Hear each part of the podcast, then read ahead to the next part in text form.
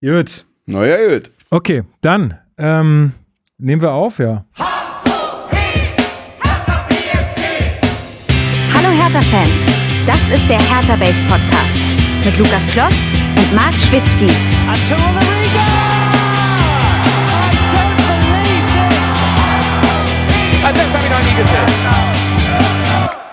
Herzlich willkommen, Kai Bernstein im Hertha Base Podcast. Hau. Howie, herzlich willkommen. Ja, danke, danke. Wo sind wir denn gerade? Hier in, der, in, der, in dem kleinen Spielzimmer von Team Bernstein, äh, wo sozusagen die Mitarbeiter äh, in ihrem Arbeitsalltag nutzen. Hm, okay, also sind wir quasi in den heiligen Hallen, die du nicht mehr so oft betrittst, haben wir gerade schon im Vorgespräch festgestellt, so wie du es ja auch quasi angekündigt hattest. Genau, äh, relativ selten hier. Also entweder Havarie oder das NFC-Schlüsselprogramm fällt aus oder äh, hier ist ein Wasserrohrbruch. Ansonsten bin ich nur noch montags hier und die Mädels und die Jungs rocken den Laden alleine und das ist toll, weil, weil ein verlässliches Team da ist, das was macht. Und da kann man da loslassen. Ist ja auch mal schön, nach zehn Jahren Selbstständigkeit dann auch mal einer, einer anderen Aufgabe nachzugehen. Ja, Ja, voll. Fehlt dir das manchmal aber so ein bisschen, also heutzutage, dass du sagst, oh, manchmal stehst du auf und sagst, ach, jetzt einfach äh, hier wieder in den Laden gehen und mal, also wir sitzen hier vor so einem äh, großen äh, Schild, da steht Hashtag einfach machen. Ähm, Nee, vielen tut mir das nicht. Äh, das vielen tut's nicht und ich hatte auch noch nicht einen Tag, wo ich sage, äh, morgens nicht auf die Geschäftsstelle oder liegen bleiben gibt's bei mir generell nicht, weil ich das Privileg oder das Glück habe, seit mehr als 15 Jahren, 20 Jahren in der Berufswelt meinem, meinem Hobby nachzugehen Mhm. und eher Arbeit nicht als Arbeit zu definieren, sondern Abenteuerspielplatz, Selbstverwirklichung, natürlich Verantwortung, aber eher mehr Spaß am Machen als. Also ich kenne das Gefühl nicht, auf die Uhr zu gucken und sagen, um 18 Uhr ist Feierabend. naja, das ist geil. Was ist denn, was ist denn das Hobby, was da verwirklicht wird? Man sich selbst sozusagen Ja. in, der, in, der, in der Gründung der Firma, im Aufbau der Firma, äh, sich da keinen reinreden lassen hat, wo, oder keiner da ist, der sagt, du musst das jetzt so machen, du musst immer, du hast natürlich die, die Eng du hast natürlich die Erwartungen der Kunden, denen du gerecht werden musst. Aber das selbstbestimmt zu machen, gibt, gibt ganz viel. Hm. Ja. Und gibt's ähm, andere Sachen, also andere Hobbys neben dem Beruf? Also wenn das Hobby jetzt schon der Beruf ist, dann oder war, äh, wa- was ist außer Hertha, sag ich mal so, äh, dein Ding? Das ist verdammt schwer. Also A, verschwimmt das sehr. Wenn dein Beruf dein Hobby ist, hast du natürlich auch nicht mehr den nötigen Abstand zu dem, sondern du bist das 24-7 m- meinetwegen. Nun kommen wir aber aus, aus einer Zeit mit einer Pandemie und mit einem Krieg, wo das mit einer Event-Kommunikationsagentur sowieso kein richtiger Alltag mal war, weil sondern äh, anderthalb Jahre keine Events stattgefunden haben, der Markt sich so ein bisschen erholt hat, natürlich auch so ein bisschen selbst gereinigt hat. Dann kam aber der Krieg, die Kunden haben ihre Budgets umgeschichtet, von daher sind wir da eh in einer, wir haben unsere Bestandskunden, wir haben viel Kommunikation, wir haben Sommerfeste, Weihnachtsfeiern und das ist alles in Ordnung. Es muss auch gar nicht größer werden, weil das, was da ist, reicht, um, dass die Mitarbeiter bezahlt werden, dass wir als Familie leben können, dass wir Rücklagen haben und wäre ja auch Quatsch, der Frau den Laden anzuvertrauen und gleich noch sagen, hier kommt noch 27 Pro Wachstumsziele, Projekte, ja. Wachstumsziel, junge Frau, komm am Ende des Jahres, hätten wir gerne Summe X. Nee, sondern es ist alles gut. äh, Für die Frau ist es gut, für die Familie ist es gut und ich bin gerne hier, bin aber dann auch gerne bei Hertha und daher alles Er war jetzt auch gar nicht so gemeint, dass das jetzt irgendwie, dass dich dann irgendwie härter nervt, sondern einfach, dass man was vermisst. Kann, kann man ja auch haben, wenn man irgendwas anderes gut findet, aber, ähm, Und wenn es die Menschen sind, die man hier tagtäglich sieht. aber also, gut, wenn du ja noch hier bist, dann ist es ja gar nicht so, dass äh, ihr euch äh, gar nicht seht oder so. Nee, das machen wir nicht. Ich glaube, wenn bei Hertha irgendwann mal Langeweile aufkommt oder wenn dann mal mehr als vier Stunden nichts zu tun ist und man darüber nachdenkt, Mhm. ja, aber dadurch, dass man bei Hertha immer was zu tun hat, das ist wohl so, ja. kommst du gar nicht in diese, in diese Gedankenspirale rein. Ja. Ich wollte ganz anders einsteigen eigentlich. Super geklappt. Aber so ist es, so soll es auch bleiben, dass wir das einfach so ein bisschen äh, ganz locker handhaben. Ich wollte dich eigentlich erstmal fragen, hörst du Podcasts? Also, weil wir sind ja jetzt in diesem Medium, hörst du irgendwas, was vielleicht auch äh, nicht mit Sport zu tun hat oder mit einer anderen Sportart als Fußball? Total. Also ich würde schon sagen, dass ich äh, relativ viel Podcast konsumiere.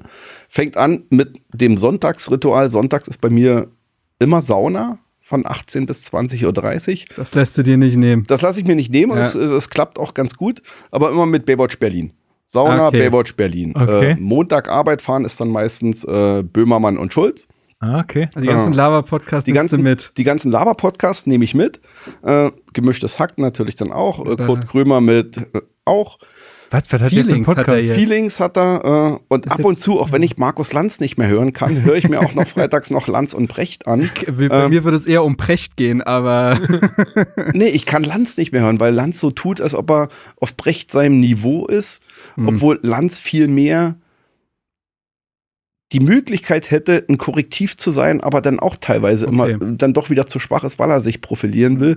Äh, aber das zumindest in Einordnung. Wie ordnen die das ein? Wie sehen die das? Äh, von daher höre ich schon den ein oder anderen Podcast. Ah, cool. Hertha. Base natürlich auch das Klar. ein oder andere Mal. Natürlich war jetzt kein Fishing for Compliments, sondern eher wirklich in der, rein aus dem Interesse, was, du- was du denn so in deiner Freizeit hörst. Weil wir haben, ähm, also ich höre ähm, bei der Zeit gibt es ja auch, also ich weiß gar nicht, wie viele Podcasts die mittlerweile haben, aber da gibt es einen, äh, der halt nennt sich Alles gesagt und da sprechen die das wollen wir so. heute genauso machen. Stell dich auf, Mit 16, Kevin Kühnert sehr gut. stell dich Ja, auf 16 total. entspannte Stunden ein. Aber Äh, Sternstunde Philosophie kann ich auch empfehlen. Oh ja. Okay. Ja, Ja. ich habe gar nicht so viel Zeit. Also ich habe auch dadurch Homeoffice, da gibt es auch keine Arbeitswege mehr. Da ist man. Das ist halt auch, das habe ich auch gemerkt, dass es für mich auch so ein Medium ist, was ich auf dem Weg wohin Ja. am meisten konsumiere. Und als das weggefallen ist, äh, hat sich die Podcast-Box wirklich gefüllt. Ja, und früher hatte ich auch noch einen Job, da ging das Früher hatte ich noch einen Job. Nein, Punkt. früher ging früher hatte ich auch noch einen Job, da ging das auch nebenbei so ein bisschen, also da konnte Ja. ich das irgendwann, aber jetzt gerade ist gar nicht geht gar nicht mehr. Also Ja. es ist null, null mehr Du hast ja drin. bald äh, Elternzeit, da hast du ja richtig viel Zeit. Ja, wenn dann nicht gerade irgendjemand schreit, ne, dann äh, kann man vielleicht auch Podcast hören.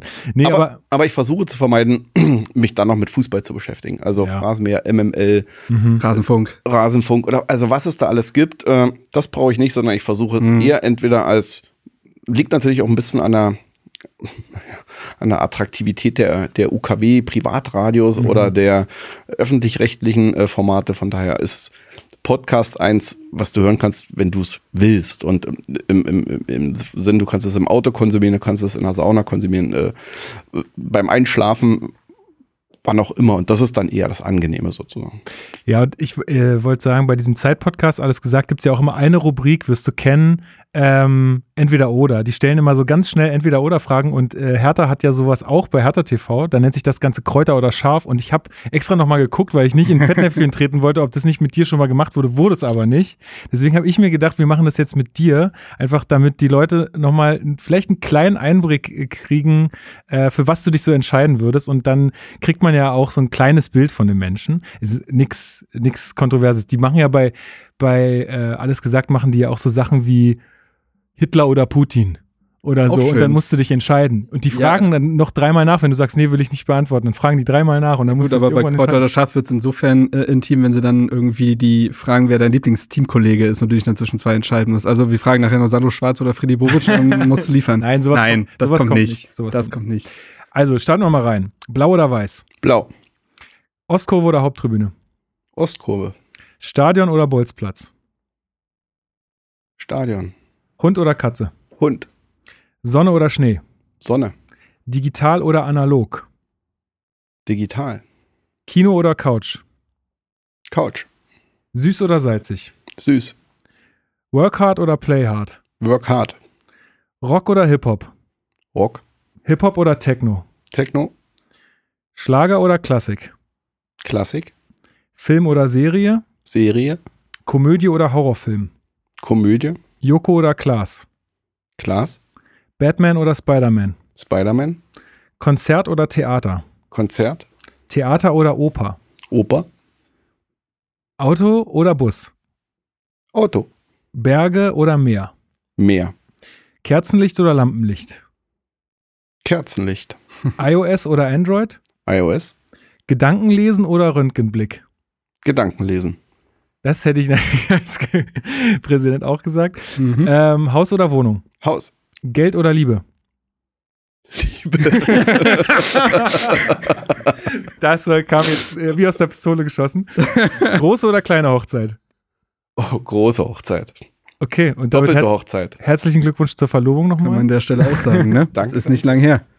eben, Damit hast du es auch schon geschafft. super, Ähm, ja, cool. Also die die Antwort, die mich überrascht hat, war Oper.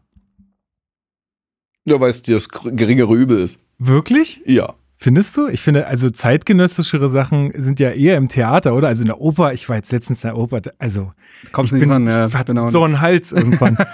also wie die da, nee.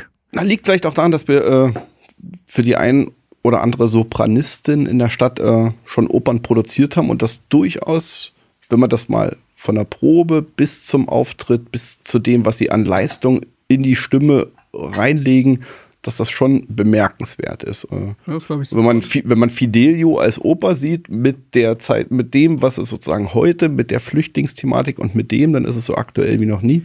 Und dann ist es schon auch wieder so eine Mischung wie Theater. Also, Ja, ich, ich habe jetzt nur am, am Sonntag habe ich Don Giovanni gesehen und das ist halt irgendwie, also so vom Frauenbild her und so, also das hat mich einfach nur noch irgendwann angekotzt und Wobei du das wahrscheinlich auf, in jedem Medium findest. Nein, ja klar, aber es gibt wahrscheinlich auch andere Opern, also die deutlich äh, weiter sind oder die da was anderes transportieren. Da ich habe mir einfach so gewünscht, dass mir da mich da vorne jetzt jemand anschreit und irgendeine zerstörte Gitarre noch dazu kommt, weil das war einfach ist einfach nicht meins. Aber gut. in dem Fall Oper, weil Theater haben wir bei Hertha genug. Aha. Jetzt, jetzt könnte man ja, jetzt könnte man ja, um die Überleitung mitzunehmen, sagen, dass äh, das Olympiastadion ja auch ein Ort für Theater ist, für Theaterstücke. Ähm, wir wurden letztes Mal am Montag gefragt äh, von der Community, was denn unsere drei Top drei Stadionmomente gewesen sind in unserem Leben. Schieß los, was fällt dir da ein für dich? Gab es ja einige wahrscheinlich. Na, die Frage ist, ob es im Olympiastadion oder auch in einem Auswärtsstadion. Das ist eine gute Frage. Nee, dann nehmen wir alle Stadien, Ja. würde ich sagen. Ich w- will ich auch nicht eingrenzen Ja. wollen. Mhm. Also ich habe zum Beispiel sowas gesagt wie ähm, Karlsruhe 2009 ähm, war mein erstes Spiel in Karlsruhe tatsächlich, weil das habe ich das erste Mal erlebt, wie so ein Spiel Mhm. auswärts mit Fanfreundschaft funktioniert. Mhm. Ähm, War sehr warm. war sehr warm.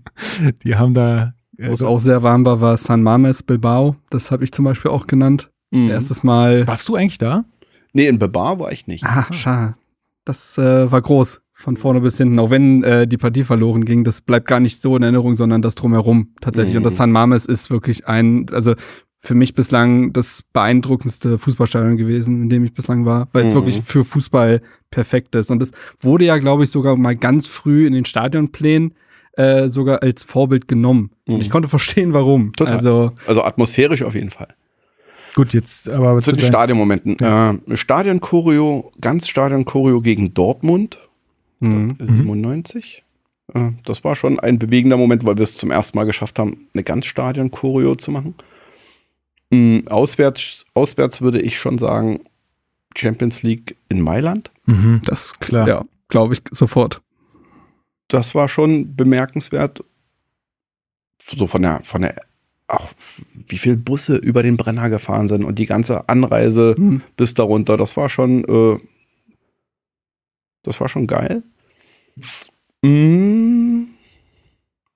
Und dann gab es, glaube ich, ein Europapokalspiel gegen Viking Stavanger. Uh. Nee, nicht Viking Stavanger, das waren die Trikots, das war, war eine andere Geschichte. äh, nee, äh, vergesse ich, nee, nehmen wir einen anderen Moment. Mm. Siegtor, Konga, King Schalke. Ja, doch, wenn man das jetzt in die heutige Zeit war das mit all dieser Last und Mhm. mit dem, dass, also wie oft haben wir es geschafft, so ein Spiel zu drehen und wie Mhm. oft äh, war eigentlich die Hertha-Geschichte, nee, eigentlich hättest du denn noch das 2-1 von Genau. Gelsenkirchen bekommst und das wäre eher so Hertha-typisch gewesen und das komplett mal zu drehen und das so zu spüren, auch Aber das war für dich auch so ein bisschen ja. dieser Last der Verantwortung Genau. auf den Schultern, mit dem du bist da auf dem Präsentierteller, du bist, ja, also wir sind ja alle so geprägt, dass wir Fußball mit Freunden und Kumpels Mhm. Schauen, gucken und schon immer geguckt haben. Und das ist natürlich auch eine Umgewöhnung, dass du Fußball jetzt mit Kollegen guckst. Ja, aber das, es war ja in dem Moment dann doch irgendwo auch, du bist ja Präsident dieses Vereins und sehr viele Fans dieses Vereins waren da und sind bei diesem Stad äh, bei diesem Tor explodiert.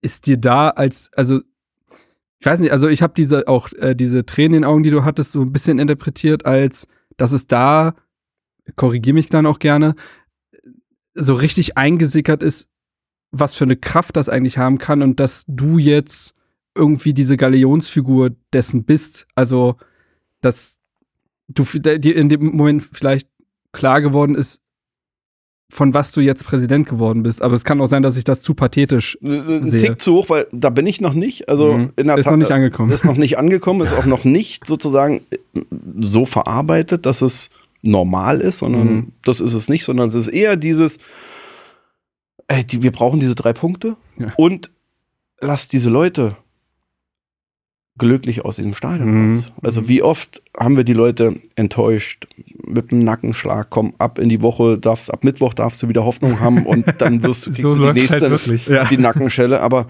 dieses Momentum zu drehen und Mhm. die Leute glücklich nach Hause zu schicken, auch mit dem Zuschauerschnitt, also mit denen, die da waren, Ja. knapp 50.000. Ja. Das war gepaart mit dem drei Punkte, mit dem wir haben das Spiel gedreht, wir haben nicht wie sonst normal und das war dann die Erleichterung und dann ist es halt Emotion pur, von daher beschäme ich mich da gar nicht, sondern das Selten habe ich halt aber, selten habe ich mehr diesen Stadiongraben verflucht, weil man richtige, also in anderen Stadien wäre Willy Konga in dieser Ostkurve verschwunden und nie wieder aufgetaucht. Ja, Und so war das wirklich ein, wir, geben, wir geben uns ganz entfernt die Hände, lass uns das irgendwie schaffen, uns zu berühren. Aber ja, ansonsten war das natürlich ein großer Moment. Also ich glaube, davor war es Belfodil gegen Stuttgart oder so, dass das Stadion letztes Mal so eskaliert ist. Ähm, das war ja auch bei dir einer der Momente, glaube ich, tatsächlich, Ja, genau. weil du da warst.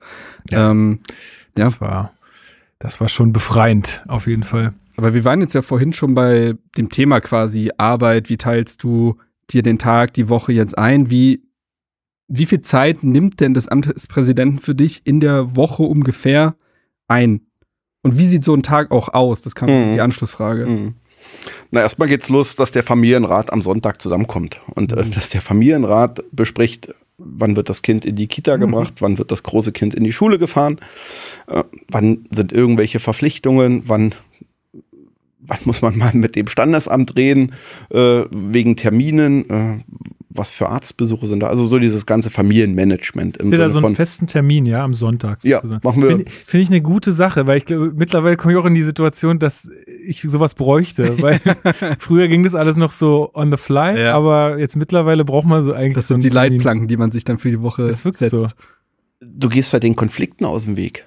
Also wenn du das nicht machst, ist es, kann das funktionieren, Ja. aber das, mit dem Alltag und mit der Flexibilität, dann ruft mal der an, dann musst du noch zu dem Termin, dann dauert der Termin länger, der andere verschiebt sich aber wiederum. Dann ist es klarer, wenn die, wenn das, wenn die Aufgaben verteilt sind und das Erwartungsmanagement klar ist und die Frau nicht die Erwartung hat, der kommt jetzt um 16 Uhr und kommt erst um 21 Uhr, weil dann hat sie schon schlechte Laune, wenn du überhaupt die Tür aufmachst. Und Mhm. um das irgendwie zu versuchen, dass es für alle gut funktioniert, machen wir das am Sonntag. Und Ja, das ist cool. äh, für alle fein. Dann geht's in die Sauna und dann ist sozusagen Entspannung und sich auf die Woche vorbereiten. Dann ist es Montag, äh, ist dann auch noch, äh, so skizziere ich mal die Woche, weil das dann, äh, Montag ist dann Tochter-Papa-Tag, dass ich die Kleine anziehe, dass ich die Kleine Frühstück mache, dass ich sie in die Kita bringe, dass ich in die Agentur fahre, gucke, dass in der Agentur alles seinen Gang geht und wenn die Mädels Fragen haben, wenn die Jungs Fragen haben, wenn irgendwelche Ideen gebraucht werden, bin ich montags da, fahre dann 15 Uhr los, hole meine Tochter aus der Kita und habe einen schönen Nachmittag mit meiner Tochter, sodass der Wochenstart noch relativ entspannt ist sozusagen. Und Dienstag ist es so, dass du je nachdem, wie das Wechselmodell von der Tochter meiner Partnerin ist, die große in die Schule fahre und dann die Stadt leider nicht mehr befahrbar ist, ich übers Dreieck Pankow, Dreieck Oranienburg, Tegel über die Autobahn zum Olympiastadion fahre, weil dann brauche ich eine Stunde, das geht. Wow. Das sind dann halt Ach, 80 krass. Kilometer, aber es ist planbar. Wenn du durch die Stadt fährst, kannst du nach einer Stunde noch nicht mal am Brandenburger Tor sein. Und dann nervt es dich halt einfach, wenn du in dieser Stadt nicht mehr vorankommst. Von daher lieber den Weg außenrum und dann Podcast auf dem Ohr und dann los. Podcast und dann kannst du dann äh, Sehr gut. schön. Oder du legst dir die ersten Termine und telefonierst. Also Mhm. das ist dann Montag, wenn die Kleine, zurück zum Montag, äh, Montag, wenn die Kleine abgegeben ist, ist es schon so, dass ich mit meinem Vize, Fabi, sozusagen den Joe Fix Call habe. Wir Montag telefonieren. Dienstag habe ich das mit Tim, äh, sodass du dann halt auch nochmal die Autofahrt nutzt, um Telefonate zu führen, um Prozesse abzugleichen. Wo stehen wir? Brauchen wir noch irgendwas? Muss da noch irgendeiner eine Mail schreiben? Sind wir eigentlich äh, zu dem, was wir machen wollen, auf dem Weg. Und dann bist du Dienstag den ganzen Tag bei Hertha. Fährst dann 17.30, 18 Uhr los, bis 19.30 Uhr zu Hause, Abendbrot, Kind ins Bett bringen. Und dann willst du noch ein bisschen Serie gucken, um dann am nächsten Tag wieder über die Autobahn äh, zur Geschäftsstelle zu fahren. Und das ist dann, es geht bis Freitag so. Also von daher ist es dann halt von 9 bis 18 Uhr ein ganz normaler Arbeitstag auf der Geschäftsstelle mit äh, einzelnen Terminen. Freddy und Tom, wir haben einen Joe Fix. Ich habe äh, mit Nicole, die so ein bisschen das Gremienmanagement macht, haben wir einen Joe Fix und versuchen das so weit zu strukturieren, dass alle wissen, wann haben wir welches Meeting, was müssen wir machen. Und dann geht das die ganze Woche so weiter. Und ähm, wenn du jetzt sagst, der Verkehr ist so furchtbar, du, wir hatten ein Vorgespräch, wir mussten ja hier ein bisschen aufbauen, wir haben ja natürlich noch davor geredet, wir waren jetzt nicht stumm hier. Ähm, du hast ja gesagt, Bahnfahren ist auch keine Alternative, weil einfach zu viele Leute dann irgendwie ankommen und ein Foto machen wollen. Das ist tatsächlich so, ja. Du hast da schon so jetzt an der, an der Kasse dann auch solche Begegnungen. Also die hast du, ob du zur Post gehst, ob du zum Bäcker gehst, ob du in die Kaufhalle gehst. Äh, du wirst nach einem Foto gefragt, die Leute freuen sich. Also es ist ja auch schön, dass die Leute sich freuen und sagen, ey Kai, cool, dass du hier bist, hätte ich jetzt nicht gerechnet und können wir ein Foto machen. Das ist völlig in Ordnung. Also da geht das noch, weil das normale Verhältnisse sind. Sich normal im Stadion zu bewegen, geht halt gar nicht mehr, weil du kommst halt keinen Meter mehr voran. Ja. Äh, das ist, hat sich total geändert. Hast, hast du damit gerechnet, als du das, also als du so, als dir dann klar wurde, okay, das wird jetzt irgendwie ernst, also es war ja bis, bis zum Schluss eigentlich ja irgendwie eng und äh, war ja irgendwie nicht abzusehen, dass das dann klappt. Mhm. Ähm, hast du damit gerechnet, dass es so wird? Nee. Nee, das habe ich einen Tick unterschätzt. Weil ich aber, glaube ich, das Brennglas auf meine Person als erster Quereinsteiger Mhm. auf, diesem, auf diesem Posten sozusagen landen, dass das nochmal eine, eine, eine höhere, ein höheres Interesse hervorbringt und eine andere mediale Berichterstattung. Mach mir daraus aber nichts sozusagen, sondern ich gehe damit ganz normal um. Ich glaube, da kommt dann das wieder zugute, dass ich in meiner Zeit als Vorsänger dieselben Phasen hatte, dass Mhm. kleine Kiddies angekommen sind und ein Autogramm wollten. Und für mich war Hertha schon immer seit den letzten 25 Jahren so, dass ich, dass ich da nicht ganz unbekannt war, sondern die Leute mich schon angesprochen haben. Und von daher ist es in diesem Hertha-Kosmos für mich gar nicht so, so, so neu. Es ist halt jetzt so zehn Stufen größer, Ja. aber das ist es ja nur für die anderen. Für mich ist es, ich diene meinem Verein. Mhm. Aber genau, aber wie sind diese Begegnungen? Ist da jetzt, weil das Präsidentenamt so ein hohes ist, ist das, sind das Begegnungen der Ehrfurcht oder ist es, also ist es ein sehr großer Respekt, dass du so manchmal denkst, hey Leute, ich bin nur der Kai, entspannt euch oder äh, ist es vielleicht manchmal sogar andersrum, dass du denkst, ja, ich bin der Präsident des Vereins, wir sind jetzt aber auch nicht Freunde, da brauchst du vielleicht auch eine Distanz. Also wie, wie sind da so im Durchschnitt die Begegnungen? Also nicht ehrfürchtig und nicht, äh, um Gottes Willen, der große Kai kommt jetzt, sondern eher es ist der Fan wie du und ich. Und Mhm. äh, ich bin sozusagen, so wie die anderen, nur begleite ich dieses Amt. Äh, und von daher ist es eher, die Leute freuen sich. Aber es ist ja schon spannend, weil wir hatten ja auch mit Werner Gegenbauer ein äh, Interview damals. Ich weiß gar nicht, wie lange es her ist, anderthalb Jahre? so? War Ja, keine Ahnung. Nee, das war im Dezember äh, 21. Kann schon fast Dezember genau, also ein 21. bisschen mehr als ein Jahr her. Ja. Das war eine ganz andere Atmosphäre, klar. Ne? Wir haben das nicht äh, irgendwie äh, in seiner Firma gemacht. Ne? Er hat uns nicht eingeladen. Irgendwie Max Jung war mit dabei. Es war für uns auch alles cool. Es war eine coole Atmosphäre. aber Es war eine ganz andere Atmosphäre. Deswegen Das kann man- ja, so ehrlich- unterstreichen, was ja. du sagst. Also ich glaube, es ist ein ganz anderes Gefühl als äh, als jetzt äh, bei ja, und das ist jetzt so. ohne, dass da jetzt irgendwas, also auch gesagt worden wäre. Es ist jetzt nicht so, dass Werner Gegenbauer seinen Respekt eingefordert hätte vorher oder so, sondern Null. dass es einfach diese Persona ist, die dann vielleicht auch anders wirkt erstmal auf einen und ähm, ja, das ist dann tatsächlich, ne, so wie man sich gibt, so ein bisschen wahrscheinlich, ist dann auch die Resonanz oder das Begegnen mit anderen. Ähm, was sind denn für dich die Hauptaufgaben dieses Amtes? Also auch in so einer Woche, in der, in der du sie gerade besprochen hast, was, was bist du am Ende des Tages? Ist es das, was du auch ein Stück weit in der Kandidatur vielleicht auch skizziert hast, dieses Projektleiter sein? Diese Fäden zusammenhalten? Ist es das? Das zum einen und zum anderen der Kommunikator sein. Also wie viele ob wir sie jetzt Stakeholder oder Abteilungen nennen, die eine Erwartung an eine Information haben, um irgendwie weiterzukommen. Davon gibt es eine ganze Menge. Das ist das Präsidium, das ist der Aufsichtsrat, das ist der Aufsichtsrat der KGA. Das sind immer die drei großen, die du mit einbinden musst in deine Tages, ins Tagesgeschäft. Dann hast du nochmal den Ältestenrat, das Vereinsgericht, den Revisionsausschuss. Dann hast du aber nochmal die Abteilungen, Fußball, Boxen, Tischtennis, Kegeln. Äh, und alle haben irgendwie eine Erwartung. Mhm. Und den musst du zumindest kommunikativ gerecht werden. Von daher ist die, die Hauptaufgabe ist reden. Ja. Reden, Und da sein wahrscheinlich. reden, da sein, zuhören, die Leute ernst nehmen und sagen, kommt, wir haben hier unten ein Stück weit zu sagen, kommt, wir gehen in diese Richtung, Mhm. folgt mir und wir laufen jetzt da lang. Mhm. Und das ist so ein bisschen dieses Projektmanager, aber auch Kommunikator sein im Sinne von die Leute zusammenführen und sagen, kommt, wir gehen jetzt in die Richtung. Gibt es irgendwelche Aufgaben, die du gar nicht erwartet hättest? Also, wo du gesagt hast, wow, also da bin ich jetzt völlig überrascht ähm, worden. Also jetzt mal abgesehen von irgendwie Fotos Na, man machen. muss schon ganz schön viele Urkunden unterschreiben. und Da kommt nicht der Stempel drauf. da kommt nicht der Stempel drauf und du unterschreibst auch schon viele, äh, viele Verträge von befristeten Arbeitsverhältnissen im am, am, Amateurbereich, im Akademiebereich. Äh. Aber was gibt es, was mich total wo,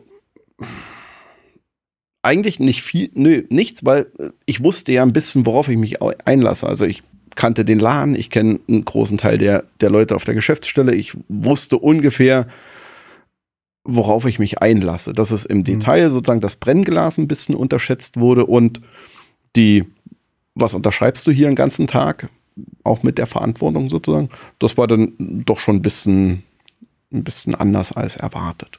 Aber ansonsten, nö.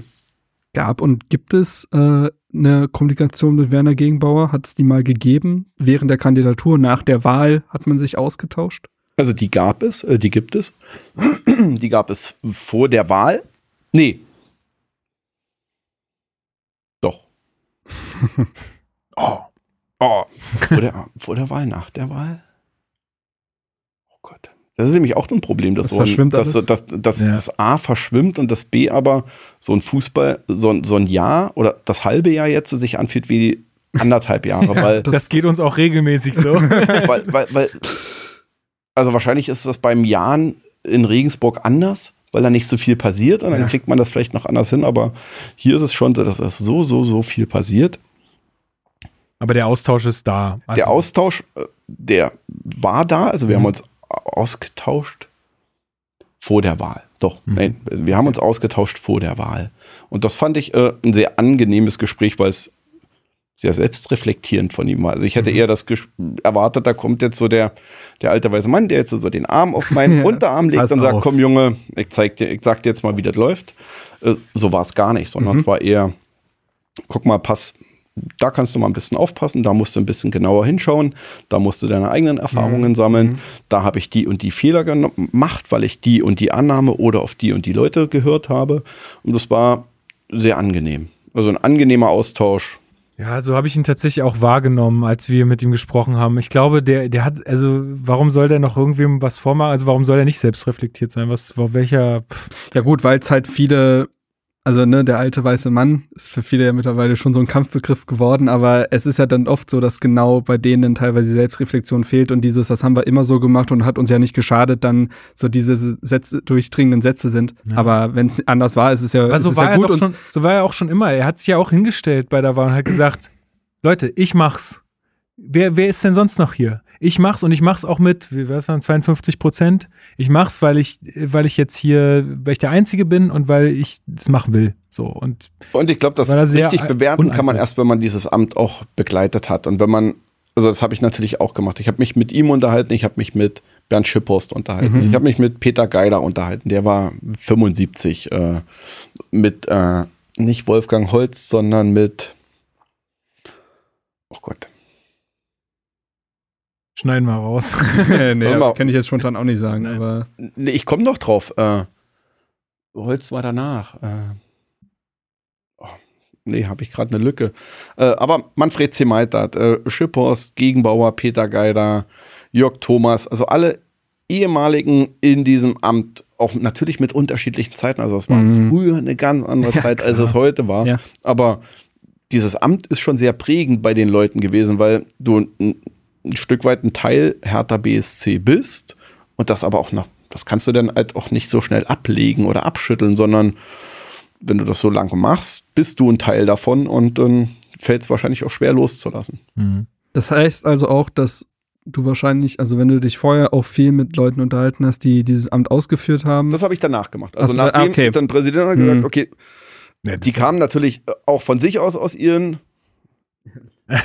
Ecken, Löchern, Schönen würde man jetzt Häusern. nicht sagen, aus ihren, äh, aus, äh, aus ihren, aus ihren Orten und haben natürlich gratuliert und gesagt, lass uns mal austauschen. Und dann Mhm. ist es natürlich interessant, mal deren Blickwinkel auf, auf auf die Dinge zu Fall- sehen. Und ich bin zumindest einer, der, der sich ganz, ganz viel spiegelt und ganz viel unterhält, was hier jetzt im Alltag oft ein Problem ist, weil du zu viele Dinge hast, die du eben nicht mit dem und dem und dem besprechen kannst, sondern du bist halt öfters mal Ja. alleine und guckst die Hoteldecke an und denkst dir, okay, äh, wie klären wir das jetzt? Wie lösen wir das jetzt? Aber letztendlich ist der Austausch der, der ehemaligen Präsidenten, Vizepräsidenten so, der hilft schon, weil die Sichtweise eine andere war. Ja, ist ja, Ja. schön, ist ja auch schön zu hören, dass da auch diesen Leuten, die ja dann jetzt auch in der Vergangenheit oft nicht glorreich irgendwie verabschiedet wurden oder gar nicht verabschiedet wurden, äh, dass die dann dort trotzdem da immer noch anscheinend auch so ein Verantwortungsgefühl haben und sagen, ey, wenn ihr mich braucht, bin ich da. Ähm, so trotz dessen, wie das alles hier gelaufen ist, so ein bisschen. Wie, also hast, hattest, hast du das Gefühl, dass du das mit all den Gesprächen auch eine gesunde Erwartungshaltung hattest, was dieses Amt betrifft? Oder war es dann doch, ich zähle jetzt nur mal kurz auf, äh, die finanzielle Situation, wie sie sich dann jetzt mittlerweile dargestellt hat, die Erkenntnisse daraus, ähm, alles rund um Lars Windhorst, dann jetzt die Triple Seven Verhandlungen, ähm, zuletzt vielleicht auch ein Stück weit die Thematik um Friedi Bobic, sie war ja zumindest da, auch wenn wir da sicherlich nochmal drüber sprechen können, wie sie sich wirklich dargestellt hat. Und ich habe bestimmt auch Dinge vergessen.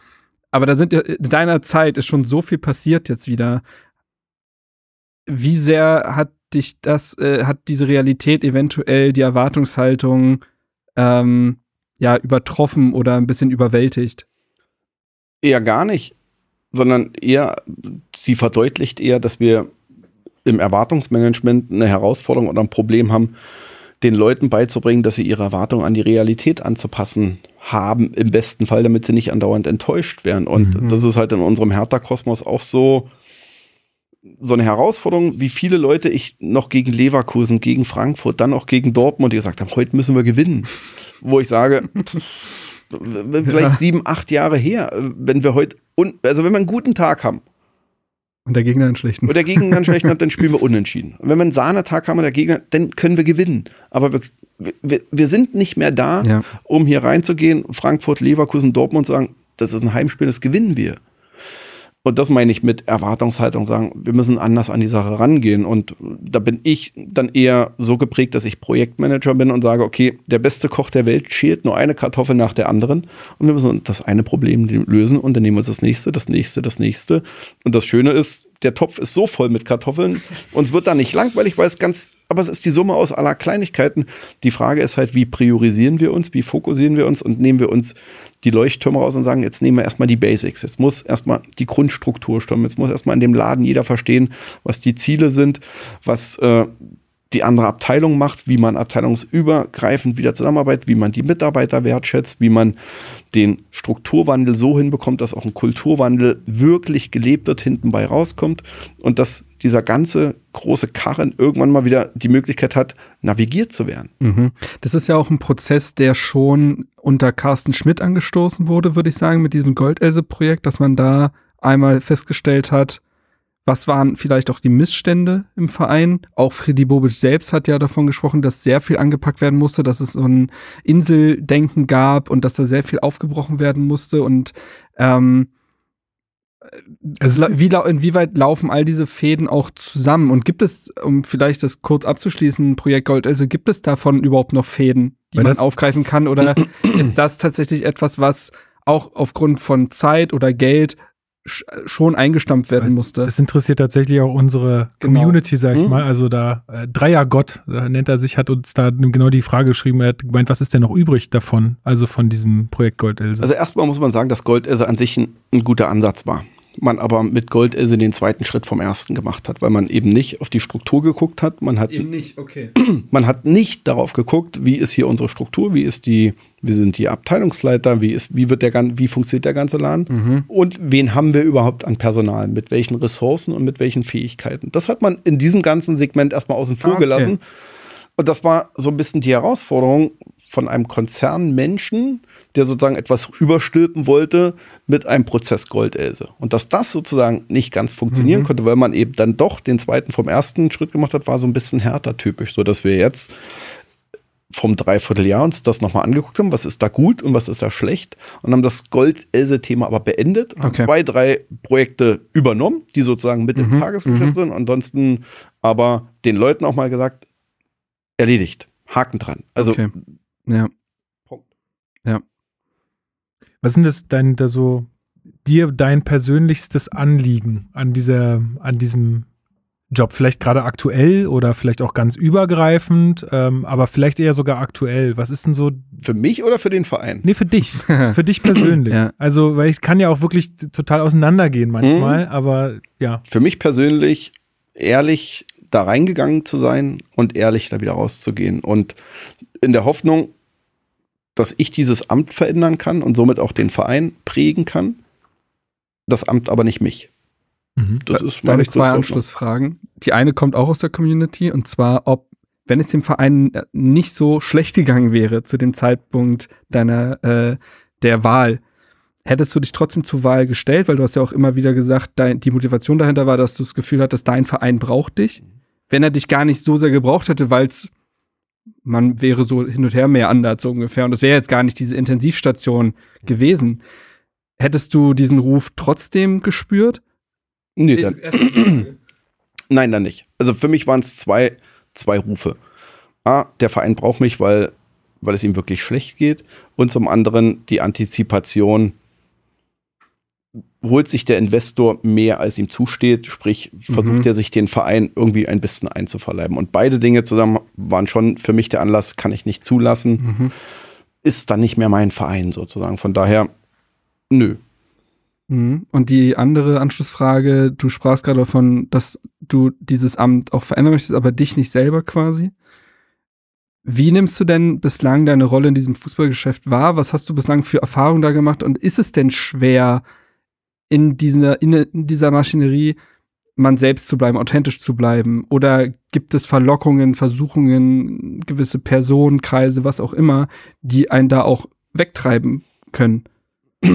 kann ich natürlich schwer beurteilen, weil ich mich jetzt nicht so oft selbst screene. Also das müsste man andere Leute fragen, Mhm. die mich vorher und danach kennen und sehen, wie ich da wirke. Bin aber sehr darauf bedacht, sowohl in meinem Umfeld, sowohl zu Hause wie auch da. Es gibt schon Leute, die darauf abgestellt sind, darauf zu achten, dass ich weiterhin geerdet bin, weil mir das wichtig ist. Ähm, weil irgendwann kann es ja sein, dass du einen Höhenflug kriegst, weil das läuft alles super und alles toll, aber da sind wir bei weitem noch nicht. Da sind wir, gerade noch nicht. da sind wir bei weitem noch nicht. Von da ist es, würde Ne. ich sagen, noch hat mich das Amt gar nicht verändert, außer dass es mich äu äußerlich ein bisschen altern lassen hat und dass punktuell die vererbten Augenringe mal ein bisschen doller und ein bisschen weniger sind. Ich aber nicht das Gefühl habe, eine Rolle zu spielen. Ich habe nicht das Gefühl, eine Erwartung in dem Fall erfüllen zu müssen, sondern ich bin Kai, der seinem Verein hilft und habe im Moment aber das Glück, dass ich gewisse Fähigkeiten mitbringe, die ich aus meinem, aus meinem Mhm. Agenturleben sozusagen zwölf, zwölf Jahre Selbstständigkeit erfahren habe, weil das letztendlich genau dasselbe ist. Da kommt ein Kunde zu dir und sagt, ich habe das und das und das Problem, löse mir das.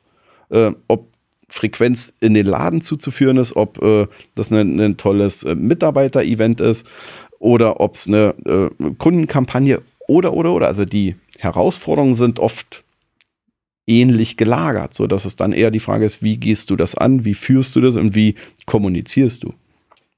Und jetzt hast du dich selber schon als Quereinsteiger bezeichnet und es ist ja immer wieder dieses Thema der Ex-Ultra und einer von ganz woanders quasi äh, kommt jetzt in dieses Fußballgeschäft. Und jetzt triffst du ja aber auf Personen, die schon quasi ihr ganzes Leben genau dort verbringen. Hm. Spürt man das? Ist das eine gibt es da teilweise Mentalitätsunterschiede? Gibt es da Kommunikationsunterschiede oder merkt man sehr schnell, okay, sind, sind beide nur Menschen, wir kommen da sehr schnell auf eine gemeinsame Ebene oder hast du da schon andere Begegnungen gehabt, wo du dachtest, das ist ja auch, ne, man hat ja immer das Gefühl, der moderne Fußball, er entzweit sich ein bisschen von der Basis und ähm, hast du da solche Begegnungen, ohne dass du jetzt sagen musst, ja, übrigens mit dem und äh, ihr diese Begegnung gehabt? Äh, Ja, die sind also sowohl bei uns im Club, im Verein da, die sind gestern zum Beispiel Neujahrsempfang der DFL äh, in, Frank in Frankfurt. Wie fandest du denn die Rede von Watzke? Nein, da das, das Fass öffnen wir jetzt nicht. Weiß ich nicht, kann man, man Äh, auch machen. Aber da bin ich natürlich der, der Sonderling. Ich kann aber sagen, das Inter Wird dir das auch so gespiegelt? Äh, ja. Ja? Doch. Also Mit einem Hast Argwohn? die, hast du auch die nee, Jacke gar nicht an? mit dem Argwohn, sondern eher mit dem Interesse. Also Hast du ich die Jacke an? hatte nicht die Jacke an, aber eine andere Hertha-Jacke an und war durchaus der Einzige, der da irgendwie mit irgendeinem Bisschen, ca Vereinsdevotional bisschen casual mäßig. sich ja. casual-mäßig äh, Mhm. sozusagen gezeigt hat. Äh, aber du wirst schon, also das Interesse ist groß, weil die Leute natürlich mit so einem wie mir relativ wenig zu tun haben, außer sie machen in ihren Vereinen so ein bisschen Vereinspolitik Mhm. und hören den Leuten zu, dann kennen sie das auch so ein bisschen. Aber das Interesse äh, auf meinen Blickwinkel, und ich glaube, das ist ein Riesenvorteil, weil ich eben nicht in diesem System sozialisiert und geprägt bin, sondern von außen reinkomme und mir mein Menschenverstand sagt, wenn wir das und das, das Problem haben, müssen wir die und die Lösung herbeiführen. Und es dann eher erschreckend ist, wie wenig Inhalt und wie wenig Tiefe in den einzelnen Prozessen drin ist. Und Mhm.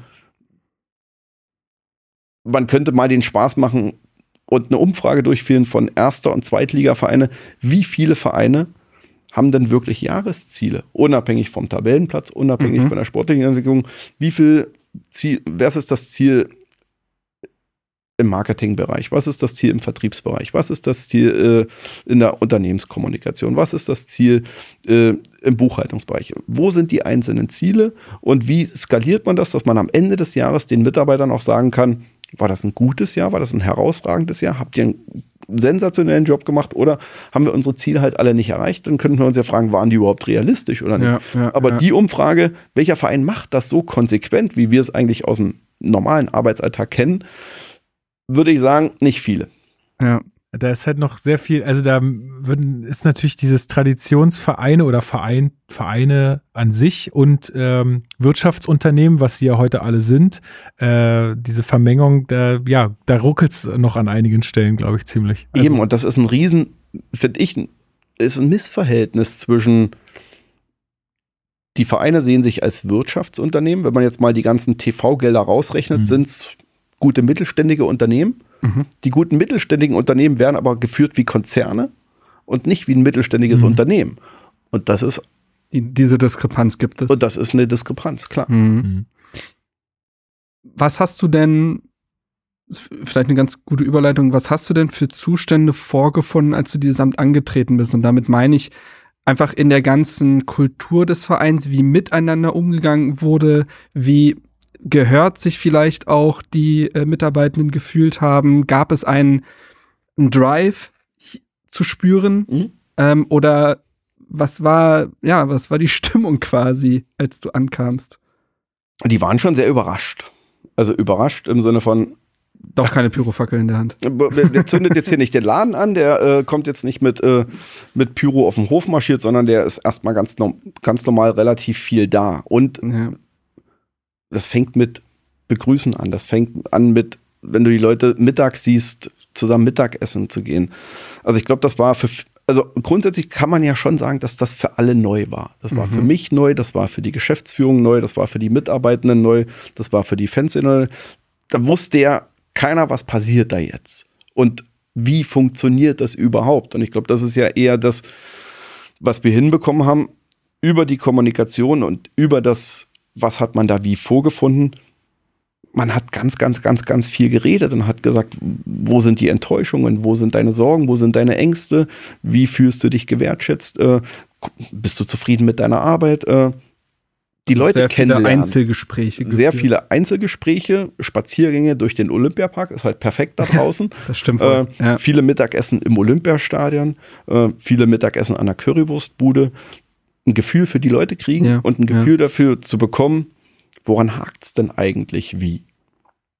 Und dann war es schon so, dass du auch das Gefühl bekommen hattest, so richtig ehrlich sind hier noch nicht alle. Okay. Und so richtig, äh, Ehrlich insofern, wie, also war das, weil man reserviert dir gegenüber war, weil du wirklich gespürt hast, da, äh, Ich glaube, Da- untereinander auch, oder? Mhm. Also, ja, also, sowohl als auch. Also das kannst du nicht so ganz pauschal sagen, aber also es, es war jetzt keine feindliche Stimmung, sondern eher etwas reserviertes, zögerliches oder genau. Also weil es Mhm. natürlich auch ein gegenseitiges Abklopfen und dann Ja, wieder auf klar. unterschiedlichen Ja. Ebenen, ob das mit mit der Geschäftsführung, ob das mit den Direktoren oder mit den Mitarbeitern sind ja auch nochmal unterschiedliche Ebenen.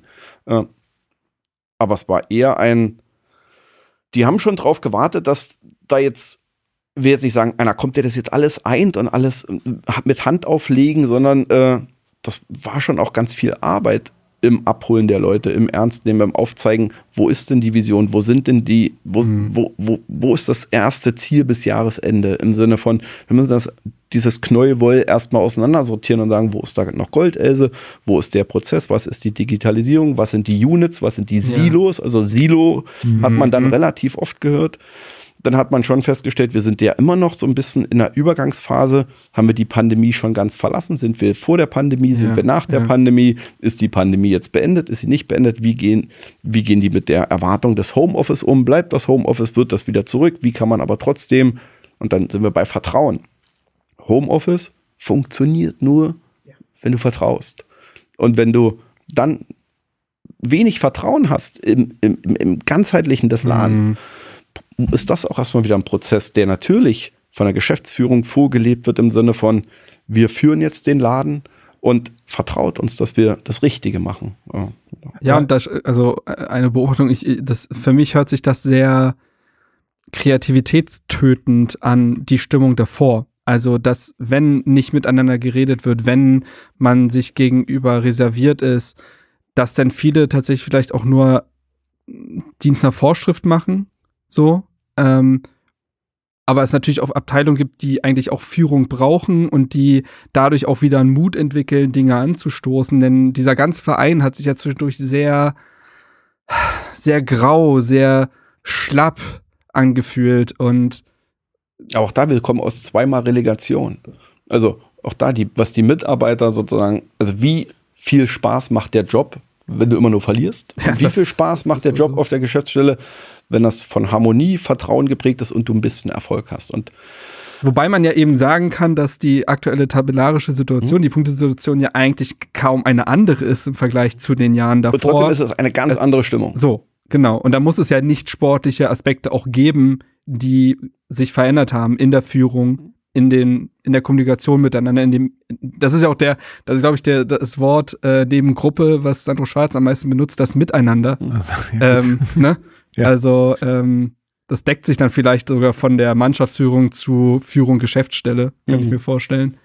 Total. Ich habe aus verlässlichen Kreisen gehört, dass das mit dem Homeoffice äh, nicht ganz, also es wird nicht ganz äh, Homeoffice gelassen, ne, sondern ihr macht, glaube ich, zwei Tage oder so, sagt Mhm. ihr, ähm, äh, kommt mal bitte alle rein. Ähm, ich kenne das aus meinem Unternehmen oder aus da, wo ich arbeite, auch, dass, äh, also wir haben aktuell noch 100 Prozent, aber es ist auch schon so der Wunsch da, äh, alle wieder zusammenzuholen. Und war, also inwiefern warst du da eingebunden in die Entscheidung? Weil ich finde das super gut, obwohl ich das Homeoffice auch genieße, aber Die äh, Dynamik ich, brauchst du halt. ich mag, ich mag dieses Beieinander sein und das ist ja auch das, was du beschreibst, ne? Dieses, also weil wenn alle nur noch irgendwie vom Bildschirm hocken, dann Mhm. äh, ist es super schwierig. Wie, wie, wie viel bist du da mit drin gewesen? Na, noch gar nicht. Also, ich bin da schon mit drin, weil ich natürlich mit Tom und Freddy einen Joe Fix in der Woche habe, wo wir uns genau über die Themen unterhalten und sagen, Mhm. was ist jetzt wann wie richtig. Noch ist es aber gar nicht umgestellt. Also noch ist es genau Ah, ja. diese drei Tage und diese zwei Tage und es wird jetzt eher ein Prozess sein für dieses Jahr zu sagen, wie kommen wir da wieder raus, wie werden wir den Erwartungen der Mitarbeiter gerecht, Mhm. wie werden wir den Prozessen gerecht, wie werden wir den Spielbetrieb, dem Alltag und auch das ist ja, es ist ja ein Hamsterrad aber ein wiederkehrendes, weil es jedes Jahr dasselbe ist. Also wir wissen, was nächstes Jahr im April stattfindet, wir wissen, was nächstes Jahr im September stattfindet, wir wissen, was dieses Jahr im Mai stattfindet. Also kannst du die Lastspitzen auch anders verteilen. Und dann ist es eher die Frage, wie kriegst du es hin, die Anzahl an Meetings zu verringern. Ja, das ist überall eine Herausforderung. ja. Genau. Also, aber das ist entscheidend, weil wenn du 70 Prozent deines Tages in Meetings verbringst, kannst du nicht mehr wirklich arbeiten. Und Ja. dann musst du ja gucken, gibt es mal einen meetingfreien Tag? Also auch da bin ich eher ein Freund, nicht eine Schablone oder irgendwas aufzustimmen, sondern sagen, lasst uns hier ausprobieren, was am besten funktioniert. Mit den Leuten, mit den Zielen, mit den Prozessen und mit dem, wo wir hinwollen. Und da müssen wir uns jetzt langsam ranhangen und sagen, okay, wie kommen wir da wieder in eine Normalität, was den Mitarbeitenden gerecht wird, was härter gerecht wird und unseren Zielen gerecht wird. Jetzt haben wir über das große und Ganze gesprochen, quasi der Geschäftsstelle. Ich würde schon noch mal gerne auf die Präsidiumsarbeit eingehen, also Gremienarbeit da. Man, es ist ja kein Geheimnis, dass ähm, nicht das gesamte Präsidium eine Sprache gesprochen hat, wie auch während der Kandidatur, ne, mit Ingmar Pering, der unter Frank Steffel beispielsweise ja der Vize geworden wäre. Ähm, Per Mock Stümer habe ich diesem Lager auch, also muss Ja. man so, hat man so wahrgenommen, dass er sehr diesem Lager zugeteilt war in seiner Meinung.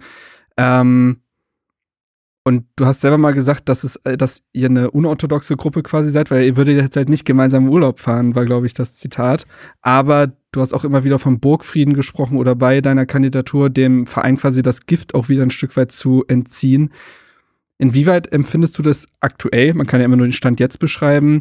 Äh, siehst du das als gelungen an? Und wie ist, wie ist man Hm? wieder aufeinander zugegangen, obwohl man zunächst ja zwei Lager hatte, die sich auch in gewissen Meinungen vielleicht diametral gegenüberstehen? Äh, wir haben zwei Dinge gemacht. Am, bei der ersten Präsidiumssitzung, bei der konstituierenden, Bier ich, trinken.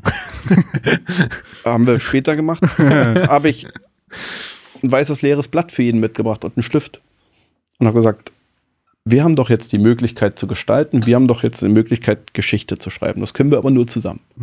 Und entweder löschen wir jetzt alles, was vorher war, und konzentrieren uns auf die Verantwortung, die wir gegenüber den Mitgliedern haben, weil sie uns hier reingewählt haben. Also die anderen, die schon da waren, plus die Ja. zwei neuen, die dazugekommen sind. Drei neue. Äh, wie kriegen wir das hin? Und eben über, das habe ich ja auch gesagt, es wird ohne Verzeihen und ohne Löschen nicht gehen. Ja. Ähm, Also haben wir da zumindest einen geraden Schnitt gemacht und gesagt, jetzt lasst uns diese Geschichte schreiben. Wir haben eine Riesenmöglichkeit, wir haben eine Verantwortung und die Mitglieder haben uns gewählt.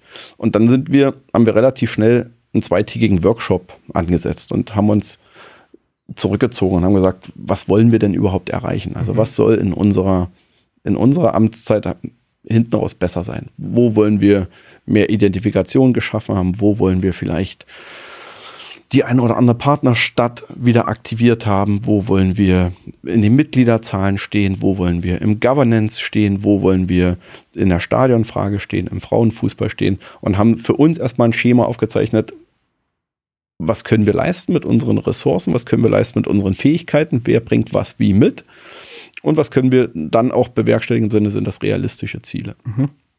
Und das haben wir dann in einem zweitägigen Workshop so weit gemacht, dass das erstmal für alle klar war. Und dann ist man genau mit diesem Positionspapier zum Aufsichtsrat gegangen und da war der Burgfrieden viel größer sozusagen, weil im Präsidium war das dann mit Tag der Wahl relativ entspannt. War es so, okay. Äh, ich glaube, da war der Burgfrieden am Anfang ein bisschen mehr Richtung Aufsichtsrat, aber auch die dann abzuholen und sagen, guck mal, das ist jetzt eine neue Zeitrechnung, wir haben jetzt die Chance und die Verantwortung, das anders zu machen. Hier ist unser Plan, so möchten wir das machen, macht mit.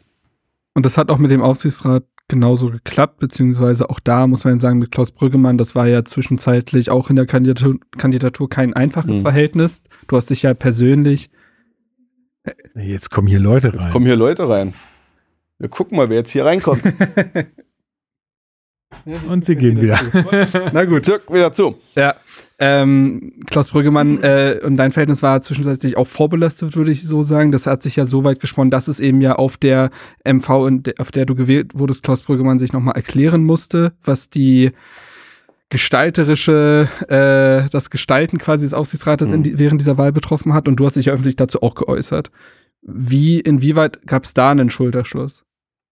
Äh, Auf die Sache und das Hertha BSC alles ist, was zählt. Äh, das war dann mit Blick auf unsere Ziele und ich glaube, da muss man wieder ein Stück zurückreisen, wie sehr, wie sehr sind wir alle Menschen Tiere, die Tiere, Menschen, wie sehr sind wir der Gewohnheit verfallen Mhm. und wie sehr hat sich etwas eingeschliffen, was so war. Und in den letzten Jahren war es schon oft so, dass Werner Gegenbauer große Stücke auf Thorsten Jörn Klein gehalten hat und Thorsten Jörn Klein und Werner Gegenbauer so das Duo waren sozusagen, was so ein bisschen gestaltet hat. Der eine so ein bisschen mehr im Finanzbereich, der andere in den Mitarbeiterprozessen. Und da war es schon so, dass das kann man gut und schlecht finden, man kann das bewerten oder nicht bewerten, aber es war die Gewohnheit, dass Aufsichtsrat und Präsidium nicht ganz sozusagen ihren satzungskonformen Erwartungen gerecht wurden. Mhm. Und für mich ist die Satzung aber wiederum dann das höchste Gut, weil da brauchen wir, klar, in gewissen Punkten ist sie, fehlt ihr die Klarheit und fehlt ihr auch ein bisschen die Aktualität, aber die Satzung ist das Maßgebliche und ähm, dann mit dem Aufsichtsrat auch nochmal zu sprechen von wegen, ihr seid für die Aufsicht zuständig und wenn ihr euch auf die Aufsicht konzent- konzentriert, habt ihr genug zu tun Mhm. äh, und nicht aufs Gestalten, weil dann haben wir auch keinen Konflikt, weil das Präsidium und das Aufsehen eine ganz klare Geschäftsordnung hat. Und über die Geschäftsordnung, die ist strukturgebend gewesen und somit ist dann wiederum der Burgfrieden für alle, auch dann war ja noch Lars Windhorst, Tenor und die anderen Streitbaren drumherum, die haben sich da schon einfangen lassen im Sinne von, nee, es geht jetzt nur um Hertha BSC und um nichts anderes. Wie sehr fühlst du dich denn da so als, also weil man ist ja als Präsident, wenn jetzt mal jemand äh, einfach das Wort zugeschmissen kriegt dann und eine Assoziation dazu haben soll, ist es ja schon so ein bisschen, man ist schon der Kopf der ganzen Geschichte, ne? Also du bist ja schon so ein bisschen wie so ein Na, die Anführer. Ne? So, ja. Also in der Sache fühlst du dich so, also nimmst du dich so wahr? Nee, mache ich nicht. Eher Teamplayer. Also eher Teamplayer und eher einer muss es machen und da vorne stehen, aber Mhm. ich finde, es sollte der machen, der es am wenigsten will. Weil er es dann am besten machen kann und sich nicht um Ego oder Profilierung oder andere Dinge schert, sondern nur um die Aufgabe. Aber es gibt das Zitat aus Dune irgendwie. Das ist äh, der beste Anführer, der ist, der es nicht sein will, tatsächlich. Das Total. deckt sich ganz gut. Ähm, hier ein bisschen Nerdtum noch reingebracht. Äh, Und das habe ich ja auch immer gesagt, ey, lasst uns einen besseren finden, der mehr Know-how, der mehr Zeit, der mehr Ressource hat, der vielleicht noch 28 Millionen bei in irgendwelchen Kellern rumzuliegen hat oder oder oder, der auf die Zeit, auf das Amt die bessere Lösung für den Verein ist. Ja. So, sofort. Ja. Also wenn du das Gefühl, äh, um den Namen einmal genannt zu haben, dann können wir das Thema auch beenden, weil das, glaube ich, nicht so weit führt. Ähm, also hättest, wenn du das Gefühl gehabt hättest, Frank Steffel wäre genau diese Person gewesen, hättest du dich dem, was ja, die wurde ja öffentlich immer wieder die Hand gereicht, ne? du, dass du ja unter Frank Steffel äh, Teil dieses Teams sein könntest. Wenn du das Gefühl gehabt hättest, dass es da um die Sache geht, beziehungsweise er all diese Fähigkeiten mitbringt, hättest du das gemacht? Ja. Wenn ich das Gefühl gehabt hätte, da ist jemand mit, mit Leidenschaft, mit Herzblut, mit Expertise, mit Know-how, mit dem, dass er diese Aufgabe ganzheitlich angeht und sozusagen gar nicht so die Anlaufschwierigkeiten haben könnte wie ich, der erstmal den Laden verstehen muss, der das System verstehen muss, der die Menschen verstehen muss. Und wenn es da einen gegeben hätte, ob das Frank Steffel oder Walter Müller, Dieter Höhnes oder, oder, oder gewesen wäre, wenn es einer gewesen wäre, der mehr Expertise, mehr Erfahrung, mehr Qualität, mehr Zeit mitgebracht hätte, dann hätte ich gesagt, sofort zurück. Aber für mich gab es ja sozusagen, es war ja auch ein ein Scheinangebot der Zusammenarbeit, weil wir beide uns nun mal nur auf das Amt des Präsidenten beworben haben und das andere gar nicht möglich war. Ich habe ja erst hinterher rausbekommen, dass er mich dann noch als Vize vorgeschlagen hat und das hintenrum und äh, war dann keine Option. Und auch da war bis, bis Freitag vor der Wahl lag ein Angebot auf dem Tisch. Kai geht sozusagen, zieht zurück, geht in die, in die KGAA. Frank Steffel macht das Präsidium und Kai wirkt im Operativen und da, wo wir immer noch überlegt haben, selbst wenn das eine Möglichkeit gewesen wäre, wäre für uns oder für mich immer noch entscheidend gewesen, das sollen die Mitglieder entscheiden. Selbst wenn das eine Möglichkeit gewesen wäre, die ein Geschmäckle hätte von einem Hinterzimmerdeal, macht man das oder macht man das nicht, wäre der Weg gewesen, die Mitglieder sollen das entscheiden, ist das das Beste für Hertha BSC, wäre man Dann aber an dem Freitag äh, dazu entschieden, nein, Frank, dieser Verein braucht diese Entscheidung der Club muss sich jetzt äh, committen, in welche Richtung er will. Und damit beenden wir die Gespräche, sehen uns am Sonntag in der Messe. Es war, glaube ich, auch der richtige Weg, weil das haben wir auch immer so analysiert, dass es einfach, dass es jetzt eine wegweisende, äh, oder dass es eine wegweisende MV war. Ähm, du hast ja, also ich meine, das, was du jetzt formuliert hast oder wo du gesagt hast, wenn es jemanden gegeben hätte, der das und das und das äh, gekonnt hätte, das sind ja schon sehr hohe Ansprüche, weil ich sag mal, wen oder we, Aber- wen siehst du bei deinen Kollegen in, in der Bundesliga oder auch in der zweiten Bundesliga, die das, äh, die das wirklich mitbringen? Also die das, also vor allen Dingen diese Zeit, die du ja also ich glaube, das ist wirklich outstanding, muss man ja einfach so sagen, zu sagen, okay, ich gebe meinen Job auf und ich bin nur noch für dieses Amt da, zumal es ja ein Ehrenamt ist. Das habe ich zumindest so noch nie gehört. Aber das ist ja und das Problem. ist ja, ist ja also äh, wann, auch wann an- soll das nochmal Man, passieren? man kann das auch anders fragen, ob dieses, ob das Amt, wenn man es so ausfüllt, wie das Amt es eigentlich verdient hätte oder nötig hätte, ob es überhaupt ein Ehrenamt sein kann. ja. Das ist halt, glaube ich, die andere Frage. Klar kann man ganz trefflich äh, drüber spekulieren. Dann sind wir aber in dem Fall im Ehrenamt und sind in dem, deshalb sage ich, für mich ist es, äh, für mich ist der Fehler im System schon der, dass dieses Amt eigentlich nur darauf, oder nicht nur, aber das Amt musst du dir leisten können. Ja. Also eigentlich, und so ist es ja bei meinen Amtskollegen so, ist es eigentlich ein Amt für den Übergang von Rente zum Lebensabend. ja, ist so. Ja, das stimmt. äh, und nochmal ein bisschen Abenteuerspielplatz, ein bisschen Rampenlicht, ein bisschen gebraucht werden, ein bisschen gehört werden, ein bisschen. Jetzt hat man tatsächlich das Gefühl, dass es manche oft Präsidenten sind, wo man das Gefühl hat, die können vielleicht auch einfach noch nicht so ganz loslassen, die waren vorher Manager oder ähnliches. Ja, ja, genau. Mhm. Und das finde ich ist ein Fehler im System, dass du ein Amt baust, was per se erstmal da, was du dir leisten musst, damit du es übermachen kannst. Nun habe ich das Privileg und das Glück über die Arbeit der letzten zwölf Jahre, mir diese Auszeit nehmen zu können, ohne dass die Agentur oder unsere Familie in Schieflage gerät. Sprich, das ist darauf angelegt, ich kann mir das leisten. Äh, ob das verhältnismäßig ist im Verhältnis zur, zum Zeitaufwand, zur Verantwortung und zum Aufwand, das ist nochmal ein anderes Blatt Papier. Ist aber für mich in dem Fall dann nachrangig, weil wenn ich meinem Verein helfen kann, wenn der Verein sein Potenzial entwickelt und das wieder in die richtige Richtung kommt, dann ist alles gut. Dann war es genau das wert. Wie ist denn da die Planung Das, eigentlich? genau, das leitet perfekt in eine Frage, über die wir hatten. Wie lange willst, willst du das Amt so lange bekleiden, bis du das Gefühl hast, der Verein ist von der Intensivstation runter? Oder hast du teilweise solch, solche Ziele, die nur mit einer Langfristigkeit erreicht werden können, weil sie so tiefgreifend sind, sodass du dann vielleicht auch länger am Amt sein müsstest? Jetzt, klar, bist du es auch noch, noch, noch nicht so lange, viele Dinge sind nicht Eben. absehbar.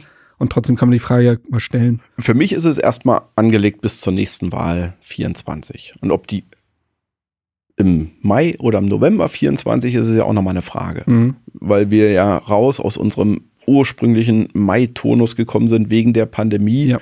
weil wir den Präsidenten im November gewählt haben.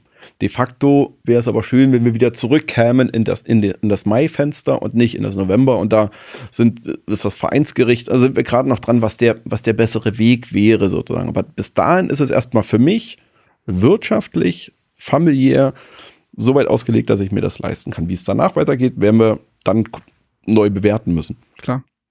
Und nun ist Hertha ein Verein, wo man Dinge nicht vorhersehen kann. Nee. also, Also das war auch so naiv, am Anfang zu denken, du gehst hier mit einem Plan rein.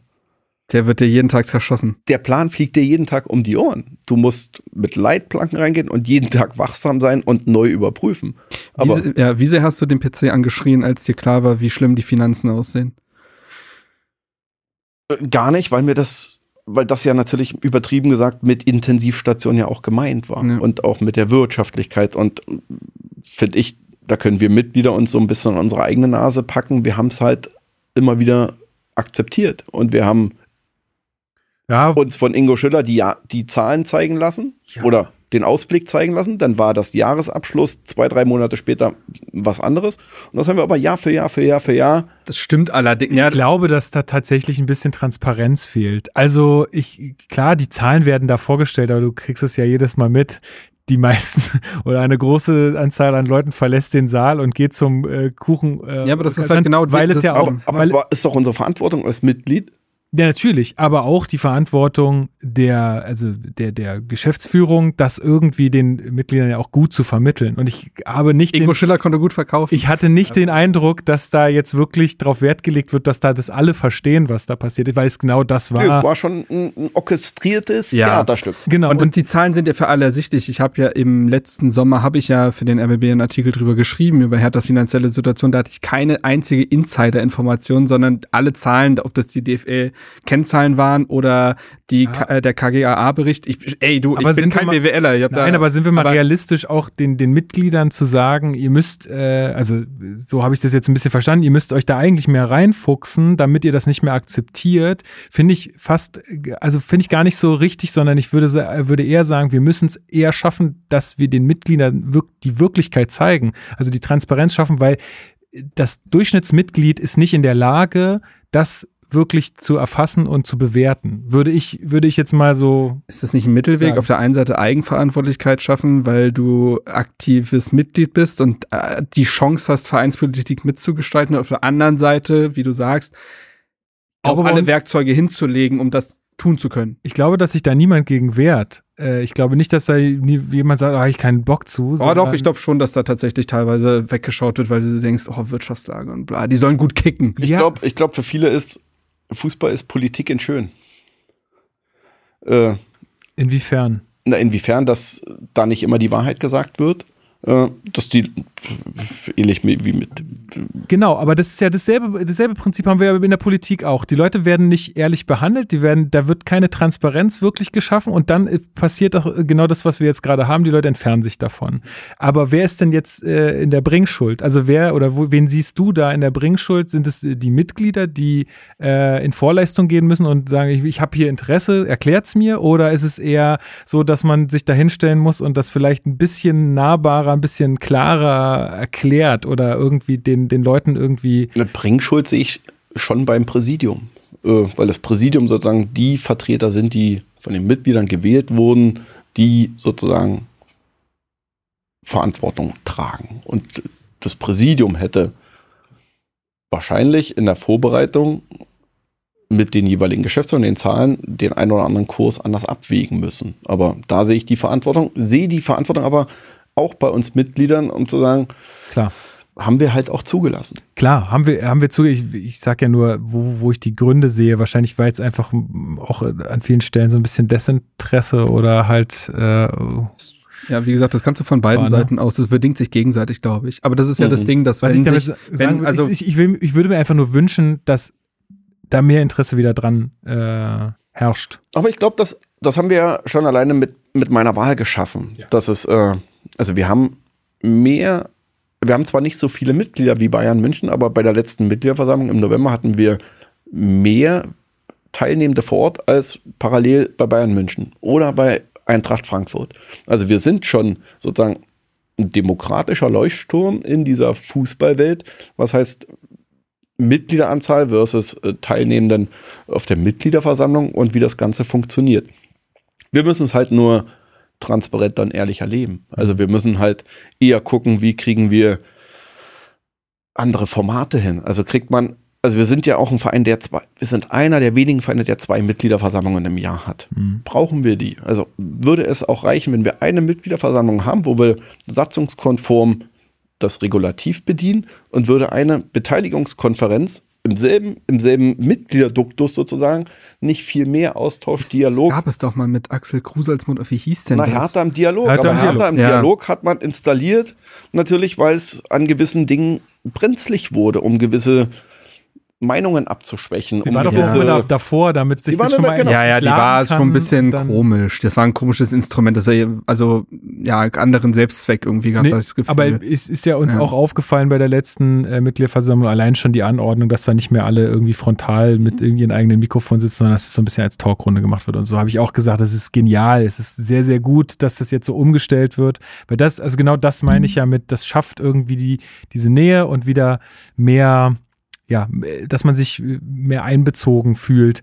Ähm, Und doch hast du eine unterschiedliche Tiefe in den, in den unterschiedlichsten Teilnehmer oder den unterschiedlichen Mitgliedern. Dem einen interessiert das, dem anderen, der hat da eine Erwartung. Aber du hast da ja auch keine homogene Masse. Und das ist ja, finde ich, so die die große Macht des Fußballs, weil nennen wir mal was Vergleichbares, wo wir, also wir können ja Stand heute sagen, dass unsere Gesellschaft leicht auseinander differenziert ist, dass wir nicht mehr andere Meinungen zulassen, dass wir zunehmend uns in unterschiedlichsten Bubbles bewegen. Der eine mit dem, der andere mit dem, der andere mit dem. Und dann kommen an einem Samstag 50.000 Leute zusammen, die relativ unterschiedlich geprägt, unterschiedlich in ihren Bubbles sind. Und das lassen sie aber völlig außen vor und werden zu einem. Ja, Ja, Das ist auch diese der Hauptgrund. Lagerfeuer, die, die Total. verschwinden ja auch, weil ne, auch ist auch der Religion wird zurück, geht zurück und so weiter. Das ist auch der Hauptgrund, äh, also oder mein Argument, wenn mich jemand aus der Familie oder, äh, oder aus dem Freundeskreis fragt, wa- warum machst du das oder warum bist du denn da so investiert in das Ganze? Aber sage ich, weil ich damit äh, Menschen auf einer Linie auf einmal bin, mit denen ich das sonst nie wäre. Also klar, ich bewege mich auch in meiner Bubble und äh, aber da treffe ich Leute, da kenne ich Leute aus ganz anderen äh, Schichten, äh, Bubbles, was auch immer, die dann irgendwie ein Ziel haben, nämlich äh, Erfolg für Hertha.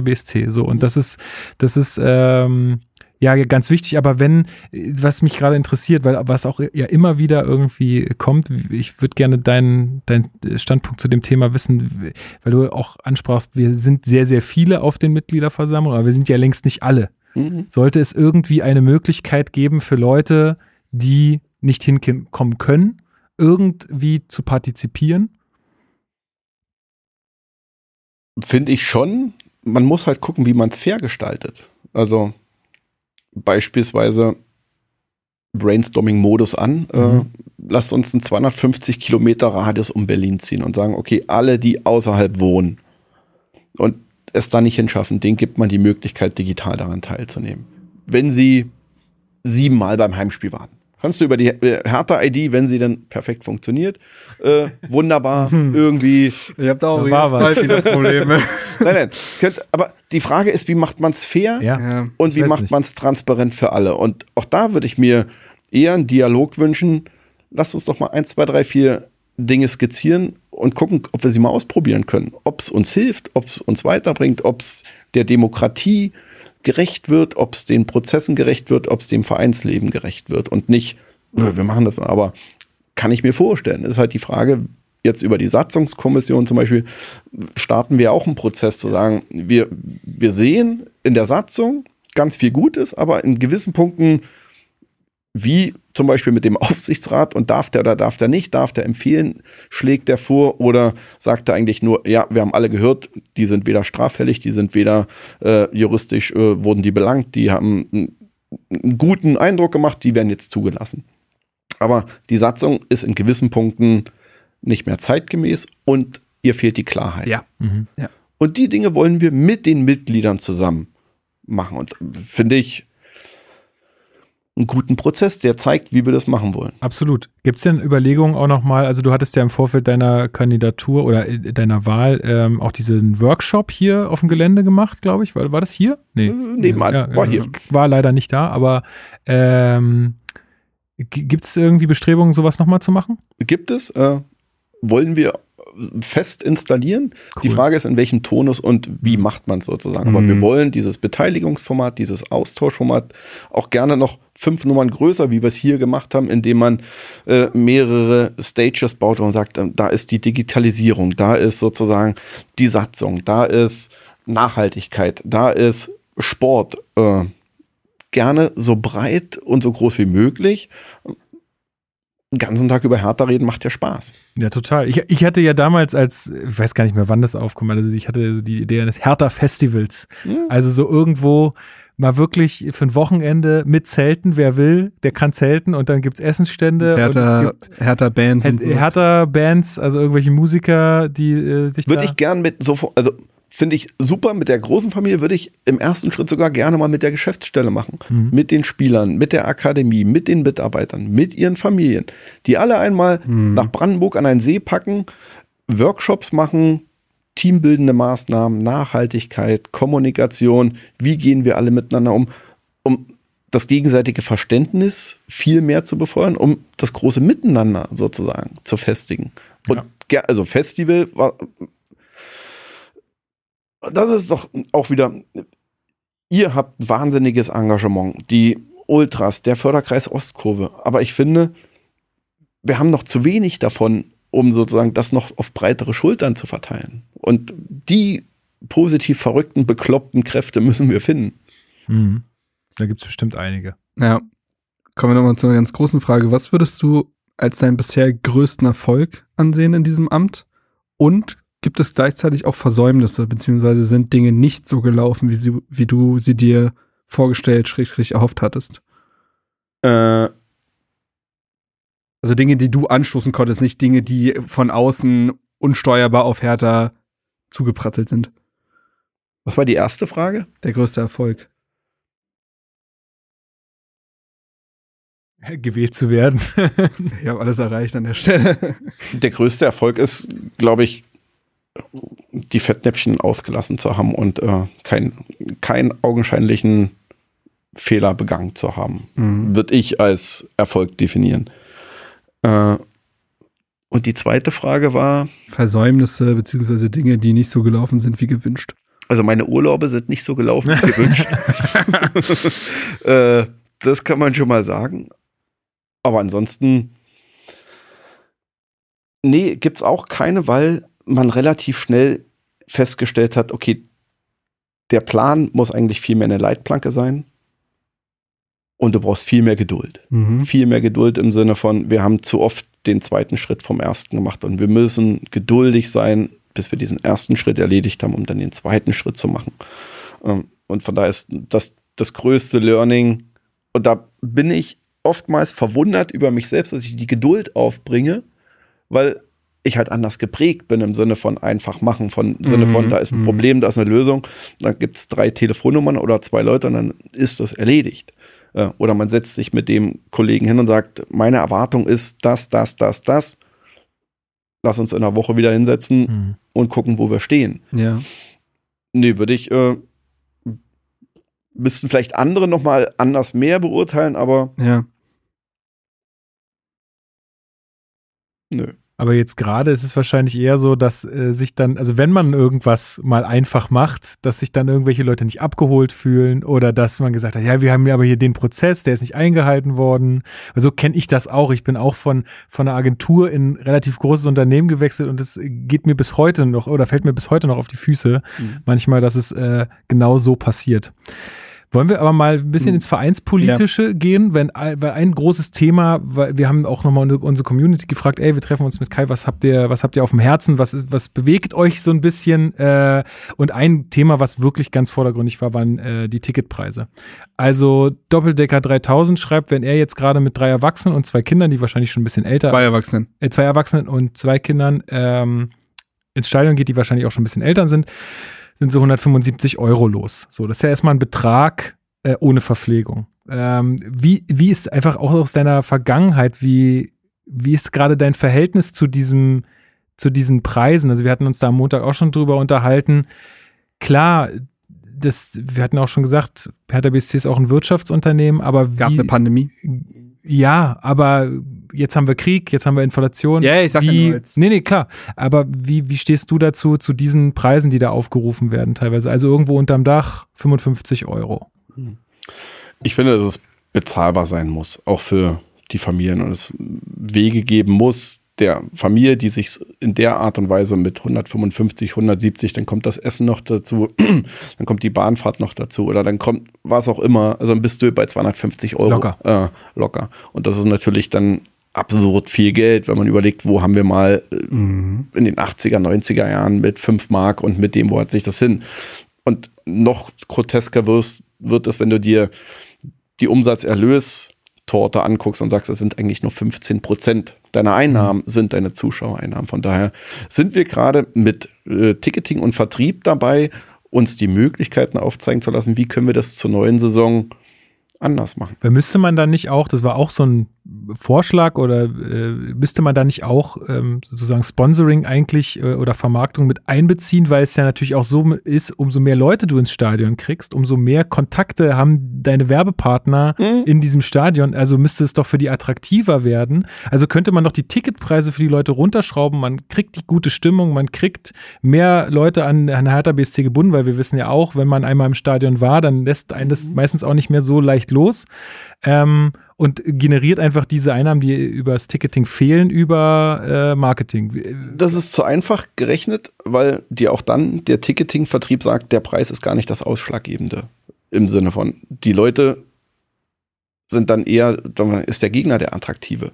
Also der Preis ist oftmals gar nicht der ausschlaggebende, aber wir haben halt zu viele Spiele mit Wolfsburg, mit Aber wir haben jetzt äh, ja Tickets für 55 Euro gegen Union. Ich meine, wie viel mehr attraktiv kann es sein? Na genau, Ähm, da ist es aber der Top-Zuschlag. Und das ist dann bei Union, das ist bei Leipzig, das ist bei Dortmund und bei Bayern so. Also sozusagen die A-Kategorisierung, in der B-Kategorisierung schon wieder völlig anders.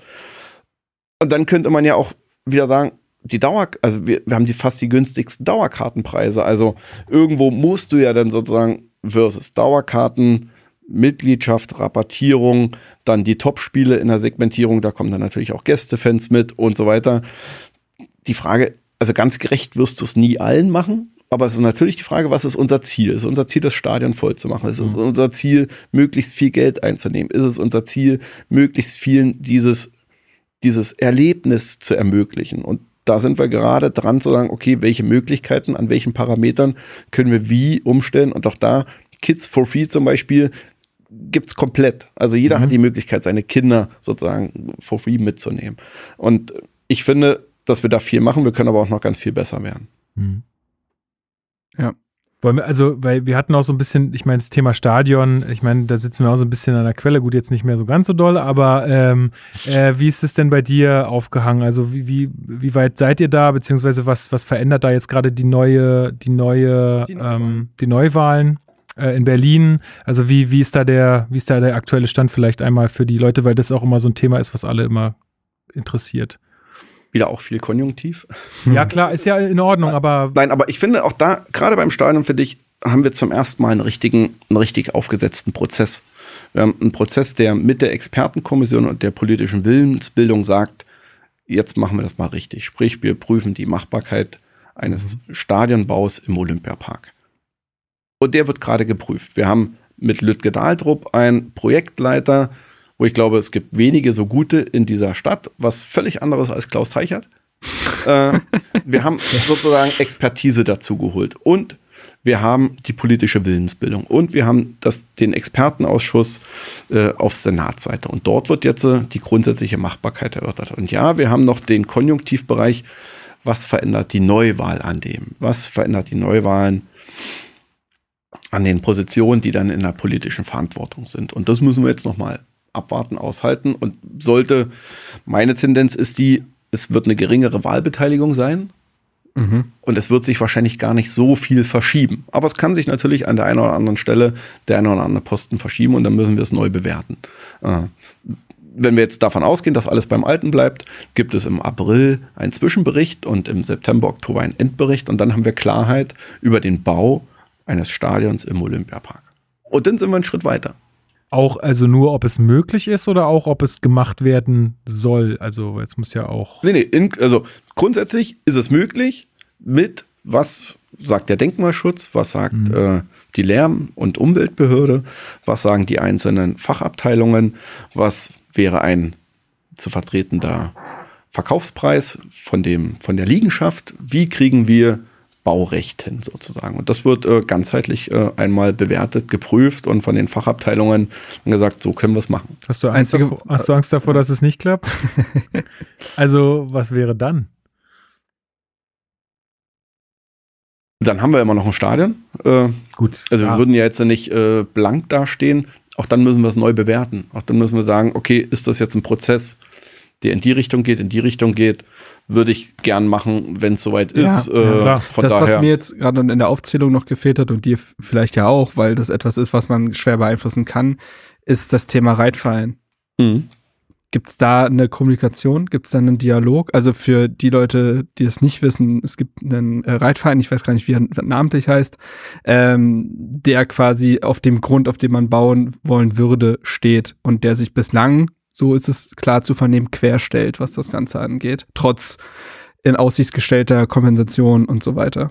Wie gibt es da eine Kommunikation? Es gibt eine Kommunikation, es gibt auch mit der IG Ruhleben eine Kommunikation, also es gibt schon mit den Interessensvertretern weit, also vom Sportausschuss bis zur IG Ruhleben bis zum Reitverein gibt es eine Kommunikation. Äh, das ist auch dann wiederum sehr sachlich, fachlich, weil letztendlich ist auch da wieder senatseitig, die sind die Vermieter der Flächen und auch da gibt es ja nicht nur einen Reitverein bei uns im Olympiapark, sondern zwei Reitvereine und du hättest genug äh, Flächen, um das eine mit dem anderen zu verbinden. Dann könnte man fragen, was ist denn jetzt wichtiger? Ist der Reitverein wichtiger, ist der Denkmalschutz wichtiger? Ist dieses große, tolle Maifeld, was sozusagen von den Denkmalschützern äh, beschützt wird wie kein zweites, ist das überhaupt noch zeitgemäß? Und dann könntest du wieder die Frage stellen, inwiefern ist der Denkmalschutz eine Bremse für jegliche Innovation in dieser Stadt, ja? Äh, und wollen wir das gesellschaftlich so haben oder nicht? Brauchen wir das? Hilft uns das in der Entwicklung? Und äh, wir, wir müssten genug Flächen umwidmen, um Wohnungsraum zu schaffen oder, oder, oder. Für mich ist es aber dann eher die Frage, diese Stadt Berlin muss sich doch dazu bekennen, will sie eine Sportmetropole sein, ja oder nein? Das ist auch das Thema, was wir in der Gegenwart tatsächlich genauso angesprochen hat, eigentlich. Ja. Und wenn, wenn, wenn das Land Berlin sich dazu bekennen würde, eine Sportmetropole zu sein, dann könnten sie anfangen in Hohenschönhausen. Die haben das Problem mit dem Stadion. Die Köpenicker haben das Problem mit der Infrastruktur und mit dem Stadion. BAK hat das Problem, Victoria hat das Problem, wir haben das Problem. Und letztendlich muss sich diese Stadt fragen, Cuvades, Berlin, Sportmetropole, ja oder nein? Und wenn sie eine Sportmetropole sein wollen und auch den Mehrwert, auch finanziell, es ist ja vom Tourismus bis zum bis zur Gewerbesteuer, es ist ja ein Riesenfaktor, wenn man das mal groß denken würde und sagen, okay, was wäre denn, also wir brauchen nach London gucken oder nach Berlin und sagen, will diese Stadt, dann mach doch mal einen Zehn-Jahres-Plan, unabhängig von den einzelnen Phasen, Ja. wer wann wie in der politischen Verantwortung ist, sondern sagen, nein, das ist jetzt unser Zehn-Jahres-Fahrplan. Äh, dann wären wir Alba gerecht, dann wären wir den BR Wollis gerecht, dann wären wir den Füchsen gerecht, dann wären wir dem Breitensport gerecht, dann wären wir den Profivereinen gerecht und dann wären wir wiederum den Menschen gerecht, weil da waren wir ja vor uns schon zu sagen, es ist doch so ein Stück weit, dass diese Großereignisse sind ein bisschen Brot und Spiele. Klar. So wie es früher mal war. Also letztendlich Ja, aber sie vereinen ja auch. Also Genau. das ist ja das Ding. Also Und du, haben stärkst, du stärkst ja auch eine Gemeinschaft in einer Stadt durch Sport. Ja, du hast halt natürlich in Berlin die- das ist wirklich das Problem, dass Dass das so ausfasert. Na und genau, weil- genau, weil Hertha jetzt nicht, also äh, Hertha ist nicht Kaisers, also der FCK Nee, in aber, aber, aber, Kaiserslautern. aber du musst so, ja jeden Verein äh, gleich behandeln, weil, also wo, wo machst du denn eine Unterscheidung? Wenn du eine Sportstadt sein willst, dann ist es völlig egal, wie viele Vereine es in dieser Stadt gibt, Was- dann musst du für alle ein offenes Ohr haben was und ich meine, gestalten können. was ich meine, was dir eher dann äh, die die Stöcke zwischen die Beine wirft, ist dann sowas wie, ich habe es nur mal irgendwie am Rande mitbekommen, wie oft darf denn überhaupt dürfen denn überhaupt Veranstaltungen stattfinden auf so einem Olympiagelände, weil die Autos dann dahin fahren und zurückfahren und das belästigt ja die Anwohner. Ja, gut, jetzt äh, ab, Und- ab ähm, demnächst haben wir ja sogar zwei Vereine in demselben Stadion und das scheint ja auch zu gehen. Also das ist ja eher eine Übrigens- Frage von Lärmschutz. Also Genau, Ja. genau, alles sowas, ne? Aber am Ende ist es, ist es ja auch so, man, man lebt halt auch in Berlin. Man lebt halt nicht irgendwo in Bötzow oder so, sondern man lebt halt in Berlin und dann ist da halt Verkehr, dann ist da ein Konzert, vielleicht sogar jeden Tag. Also ich, ich, ich kann das Ja, immer es ein bisschen ist- schwer ja, nachvollziehen. genau. Also eine Stadt muss entscheiden, was sie sein will. So, Genau, ja, aber damit machst du dich halt äh, relativ unbeliebt, weil halt die Leute nicht für die Sache, meistens nicht für diese eine Sache brennen. Also in Ja. anderen Städten hast du Ja. dieses Problem nicht so sehr, weil in Nürnberg, da sind alle halt ja oder Klubberer. Kaiserslautern oder was auch immer. Da, da, da ist es klar, okay, dann fährt der Verkehr da halt. Aber, der, aber Nürnberg, das Stadion steht an der Messe. Da ist, da hast du keinen Anwohner. Da Ja, das stimmt. Kein Problem. Äh, Rock am Ring, Rock im Park ist völlig woanders. Äh, ich kann natürlich die Anwohner verstehen. Also gerade wenn du Olympiastadion hast, wenn du dann das E-Stuff hast, wenn du äh, den Konzertsommer mit der Waldbühne hast, wenn du Lollapalooza hast, äh, wenn du dann irgendwann als Anwohner da bist, dass meine Lebensqualität und meine Regeneration und all das gar nicht mehr so ist, wie es ist. Aber es muss natürlich ein gesunder Mix sein, dass man das eben nicht an einer Stelle überfrachtet, sondern versucht, äh, dem ganzheitlich gerecht zu werden. Aber auch da, die Chance ist doch viel größer, mit einem ganzheitlichen Plan das vernünftig zu machen, als einen Flickenteppich zu haben und zu sagen, komm, jetzt gucken wir mal, wie wir das in Charlottenburg gelöst kriegen, wie wir das da gelöst kriegen, sondern es braucht einen ganzheitlichen Plan. Ja. Machen wir einen harten Break? Machen wir einen harten Break. Gehen wir auf Toilette oder was? Das, äh, Mu- musst Nö, du? ich muss noch nicht. na dann äh, starten wir doch ins nächste große Thema. Wir müssen schon mal über das Thema Windhorst sprechen. Auch da wirst du auf den Konjunktiv verweisen, das ist schon klar. Und trotzdem, wenn wir dich hier sitzen haben, dann muss da schon mal drüber gesprochen werden. Also vielleicht auch mit der Einstiegsfrage. Ich muss das ganze Thema jetzt nicht nochmal aufrollen, glaube ich. Ich glaube, alle sind im Bilde. Aber was genau ist nun an dieser Shibumi-Akte dran? Denn zum einen ist es so, dass über Bild, glaube ich mal, veröffentlicht wurde, dass die Anwälte, die von dem Verein dafür angesetzt wurden, gesagt haben, es gibt hinreichende Anhaltspunkte dafür, dass die Geschichte stimmt. Und man weiß ja auch schon von Mitgliedern, die öffentlich über irgendein Medium, Facebook oder so weiter, sich schon geäußert haben dazu, weil sie da drin stehen in dieser Akte, dementsprechend Einsicht hatten und gesagt haben, sie wurden teilweise sogar schon, also sie wurden instrumentalisiert und sie haben sich schon erklärt. Also das würde all, all das würde nicht passieren, wenn an der Geschichte gar nichts bis wenig dran ist. Na und das Gericht in Israel mit seiner Staatsanwaltschaft würde kein Verfahren eröffnen, wenn Das das, sowieso. alles nur an den Haaren Das herbeigezogen sowieso, wurde. aber der Double-Check musste ja trotzdem einmal Genau. passieren. Genau. So. Der Double-Check ist passiert und äh, die Anwälte sagen, hat sich so zugetragen, wie es in dieser Akte steht. Wie ist denn jetzt das Verhältnis gerade? Also, ihr seid ja jetzt gerade in, in, in Gesprächen äh, mit Triple Seven. Triple Seven heißen Mhm. die, ne? Ja. Ähm, und äh, Windhorst will ja seine äh, Anteile verkaufen, dann ja an Triple Seven und ihr müsst da irgendwie zustimmen. Habt ihr irgendwie noch Kontakt äh, zu Lars Windhorst? Also seid ihr da irgendwie noch regelmäßig im Austausch? Ähm, Wir sind im Austausch, weil der Prozess natürlich austauschbedingt und Kommunikation, weil es natürlich äh, zusammengeht. Oft, sind aber zwei Dinge. Es ist einmal der Anteilsverkauf seiner Anteile an ein anderes Unternehmen. Das müssen die beiden Parteien für sich ausbaldowern. Wir müssen nur sozusagen den Deal kennen, äh, laut Aktionärsrecht. Die beiden Parteien sind sich aber einig. ja. Äh, und was jetzt Ist das festgehalten schriftlich? Ja. Also man kann sich auf etwas konkret berufen. Nee, also Das ist wichtig bei Herrn Windhorst. Ist- Die beiden Parteien sind sich einig. Und natürlich macht die neue Partei nicht den Fehler wie die alte Partei und sagt, okay, ich unterschreibe Das jetzt mal blind, ja. blind links Ja, ja, ja. und äh, guck dann mal, dass ich mich mit Hertha hinsetze und sage, wo wollt ihr denn eigentlich hin? Was braucht ihr? Was habt ihr noch? Was macht das Eigenkapital? Wie funktioniert denn das und ihr habt natürlich auch Punkte, die ihr sagt, ihr habt jetzt, also Hertha ist ja die andere Seite der Partnerschaft, der misslungenen Partnerschaft. Ihr habt ja auch Punkte, die für euch wichtig sind, die ihr nicht nochmal erleben wollt. Total, total. Äh, so dass die beiden Parteien sich einig sind und wir mit Triple Seven jetzt auf der Zielgeraden sind, äh, uns da auch einig zu werden. Und dann unterschreibt Triple Seven bei Tenor und dann unsere Aktionärsvereinbarung und dann hat man einen gemeinsamen Plan und ein gemeinsames Ziel und geht den Weg gemeinsam an. Okay, ähm, ich würde trotzdem noch mal hinten anfangen. Ja, zu Triple sorry. Seven und der Vereinbarung kommen wir auf jeden Fall noch mal. Du, Du, hast bist gesprungen. ähm, das Thema dieser Spionageaffäre ist ja wirklich einmalig. Mhm. So, das muss man wirklich sagen. Also ich habe früher als Kind so, so Bücher gehabt, Bundesliga-Wälzer, das sind die größten Geschichten, Spieler wurde mal von einem Hund gebissen oder äh, was auch immer, ne, diese ganzen Geschichten, die man schon mal gehört hat und die wird da drin landen. So, die wird titelgebend sein, so gefühlt. Als du davon mitbekommen hast, was, also wie sah es in dir aus und was waren die ersten Schritte ähm, danach? Ich war froh.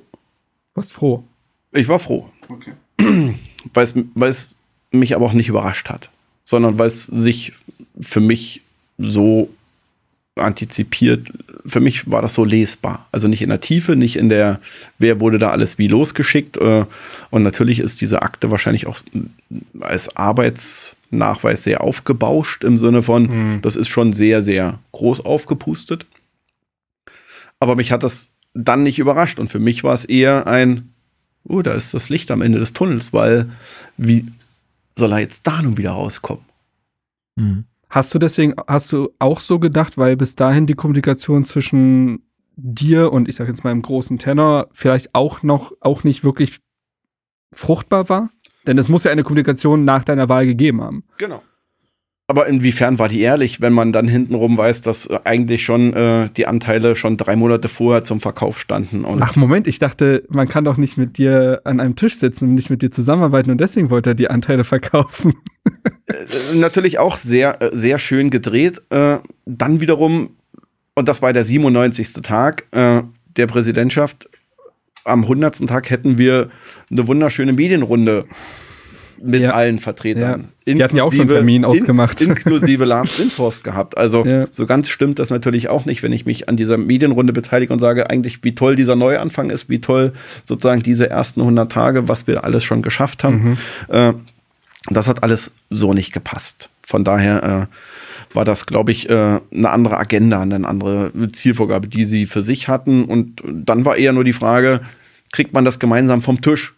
Kann man das irgendwie egalisieren? Und Das war auch das Bestreben, erstmal. das war die Frage. Das war dieses, äh, wie gehen wir da jetzt gemeinsam raus? Und da war für mich aber klar, nein, das können wir nicht, das geht nicht. Das, ja, das verstehe ich, das verstehe ich. Ähm, jetzt gab es ja diesen Moment, dass ihr euch zusammengesetzt habt, ne? Und ich glaube, zwei Stunden später oder so, dieses Statement von Aber, das war ja, aber das war ja genau die Frage. Auf war genau diese, dieser Inhalt. ja. Können wir das vom Tisch wischen oder nicht? Können wir diese, diese Vorwürfe, diese Geschichte vom Tisch wischen? Ja, und da gab es ja aber auch eine, also einen gemeinsamen Weg, hatte ich das so verstanden, dass man erstmal aufgestanden und gesagt hat, okay, ist, jetzt ist es noch nicht, jetzt ist noch nicht alles verloren und alles kaputtgeschlagen. Das ist ja erst danach passiert. Nein, man ist an einem Mittwochmorgen um 11 aus dem Büro in der Friedrichstraße rausgegangen und hat gesagt, wir treffen uns am Montag wieder. Äh, wir besprechen das mit den Gremien, wir besprechen das mit dem Aufsichtsrat, wir besprechen das mit dem Präsidium und setzen uns am Montag wieder hin. So sind wir da rausgegangen. Und zwei Stunden später wurden wir dann ein bisschen überrascht. Hat es seitdem nochmal einen persönlichen Austausch gegeben, Angesicht zu Angesicht? Nee, gesehen haben wir uns nicht, wir haben aber telefoniert. Was war das für eine Atmosphäre, wenn ich fragen darf?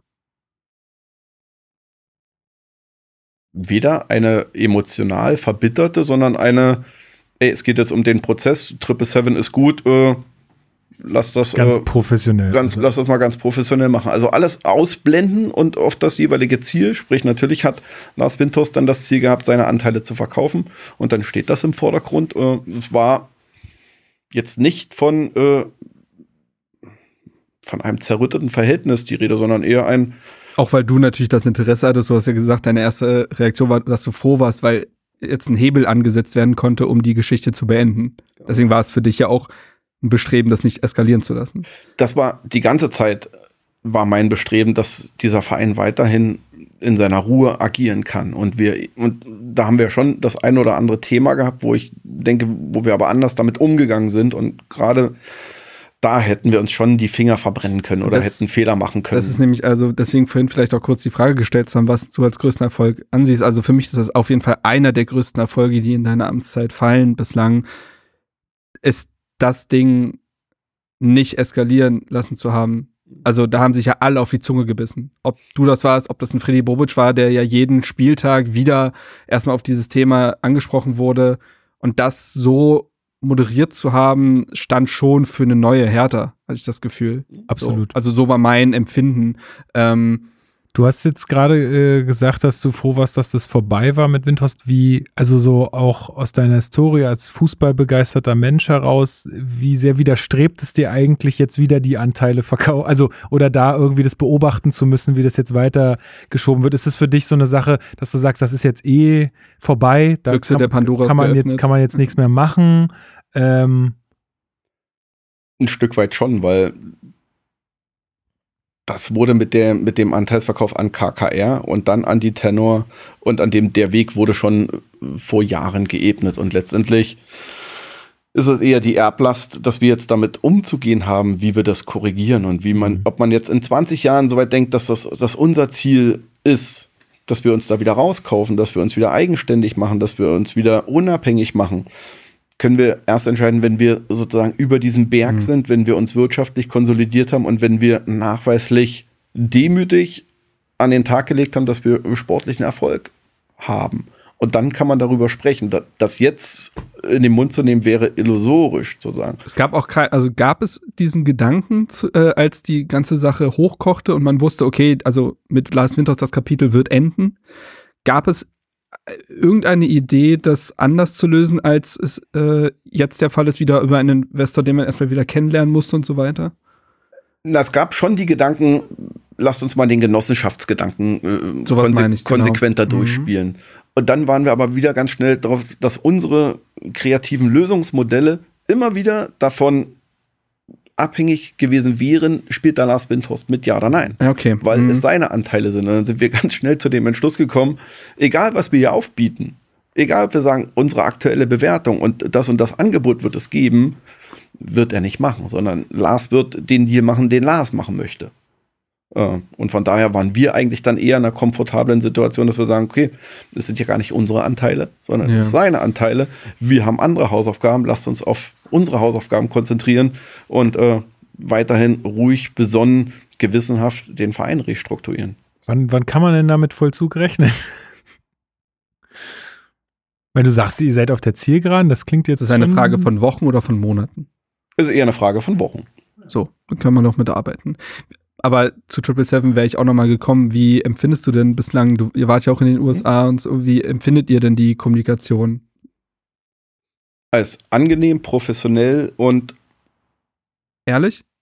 Denn das ist ja Ehrlich. das große Thema auch ein Ja, Stück weit. Ne? Absolut, ja. ja, total. Also die haben schon ein, die haben sich schon gute Leute geholt. Also da sitzen jetzt keine Blindpesen, sondern äh, Nee. die haben Experten dazu geholt, die haben Expertise in ihrem, in ihrem Laden, die sind für sich auch ein Stück weit organisch gewachsen. Also die waren ja noch nicht immer groß, auch wenn man jetzt sagen kann, in den letzten zwei Jahren haben sie Ich kann sagen, da hat es ja wirklich angefangen und 2018, glaube ich, war es mit dem FC Sevilla der erste Verein, wo Mhm. sie rein sind. aber ich finde schon, wenn du in deren Geschäftsräumen unterwegs bist, dann spürst du auch eine Unternehmenskultur. Also dann siehst Ja. du, wie viele Flipcharts da drin sind. Geh mal, äh, guck mal bei der Tenor, wie viele Flipcharts du findest. Also nur als, Mal sehen, ob sie mich reinlassen. nein, aber ich finde, man sieht an, an, an einer Büroausstattung und an dem, wie die Mitarbeiter da miteinander arbeiten, siehst du, wie dieser Laden geführt wird. Das Miteinander wieder, das ne? Miteinander ein ganz anderes ist. Und auch der Austausch in Miami, der Austausch mit den, mit den Kollegen hier, das Fortführende, auch, dass man jetzt zusammen einen Plan macht. Also auch, dass man aus den Fehlern der Vergangenheit lernt, nicht, dass wir hier einen Plan machen und sagen, komm, gib, sondern dass wir sagen, wir sind jetzt einfach in einer Situation, wir müssen den Plan gemeinsam machen, damit wir das Erwartungsmanagement so hinbekommen, dass nicht die eine Partei sagt, na, wir hatten doch eine völlig andere Erwartungshaltung, weil dann sind wir wieder Ja, sofort im ja, Konflikt. Ja. Dieser Plan, der beschäftigt natürlich Hertha-Fans und Mitglieder sehr. Mhm. Ähm, das beinhaltet zum Beispiel die Frage, ob inwieweit ähm, 777 auf das operative Geschäft einen Einfluss nehmen möchte. Ähm, si- zum Beispiel sitzt ja, glaube ich, äh, der ehemalige Chief Football von der äh, Manchester City Group da drin. Don. So, genau. Ähm, jemand, der bei der TSG Hoffenheim gearbeitet hat. Johannes. Johannes. Also auch, äh, und die TSG Hoffenheim hat ja auch ein Netzwerk aufgebaut. Also SAP hat da ja auch mit brasilianischen Vereinen und so weiter.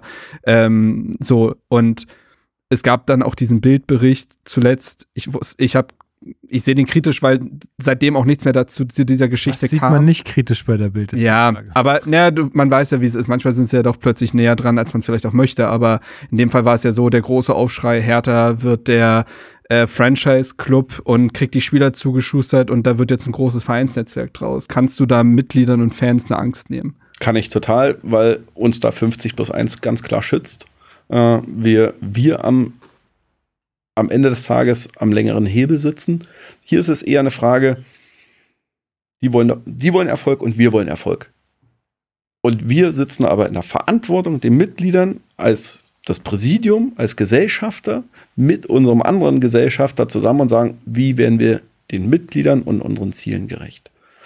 Und das, was sozusagen von rechts und links da reingeworfen wurde als Vision, Farmteam, Sevilla, hoch runter, ist letztendlich wiederum ein Zeichen, dass die Reihen ein Stück weit geschlossen sind, weil nichts nach außen dringt, weil nichts von dem, wir Ja, machen jetzt äh, einen mittelfristigen, kurzfristigen und langfristigen Plan und wir haben jetzt einen drei, wir haben jetzt einen Fünfjahresplan mit den Kollegen erarbeitet und sagen, okay, wie geht die wirtschaftliche Restrukturierung weiter? Wie geht die Weiterentwicklung der Akademie? Wie geht, wie geht sozusagen die Weiterentwicklung im datenanalytischen Bereich? Wie geht die Weiterentwicklung im, im Scouting-Bereich? Und auch da haben die, hat 777 ein sehr großes Netzwerk. Und wir werden ja mit dem Klammerbeutel bebrüdert, wenn wir sagen, wir wissen alles besser und wir hören uns das noch nicht mal an, sondern Ja. da, und das sind schon auch Teamplayer, die sagen, lasst uns streiten, lasst uns unterschiedlicher Meinung sein. Es geht doch um die Sache und das bestmöglichste Ergebnis. Und vom Gefühl her äh, eine deutlich andere Qualität des Miteinanders. Mhm.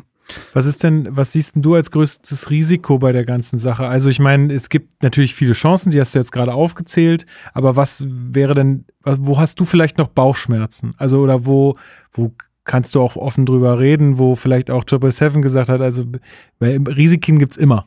Was, äh, was Mhm. ist da irgendwie was, was ganz vordergründig bei dir ist?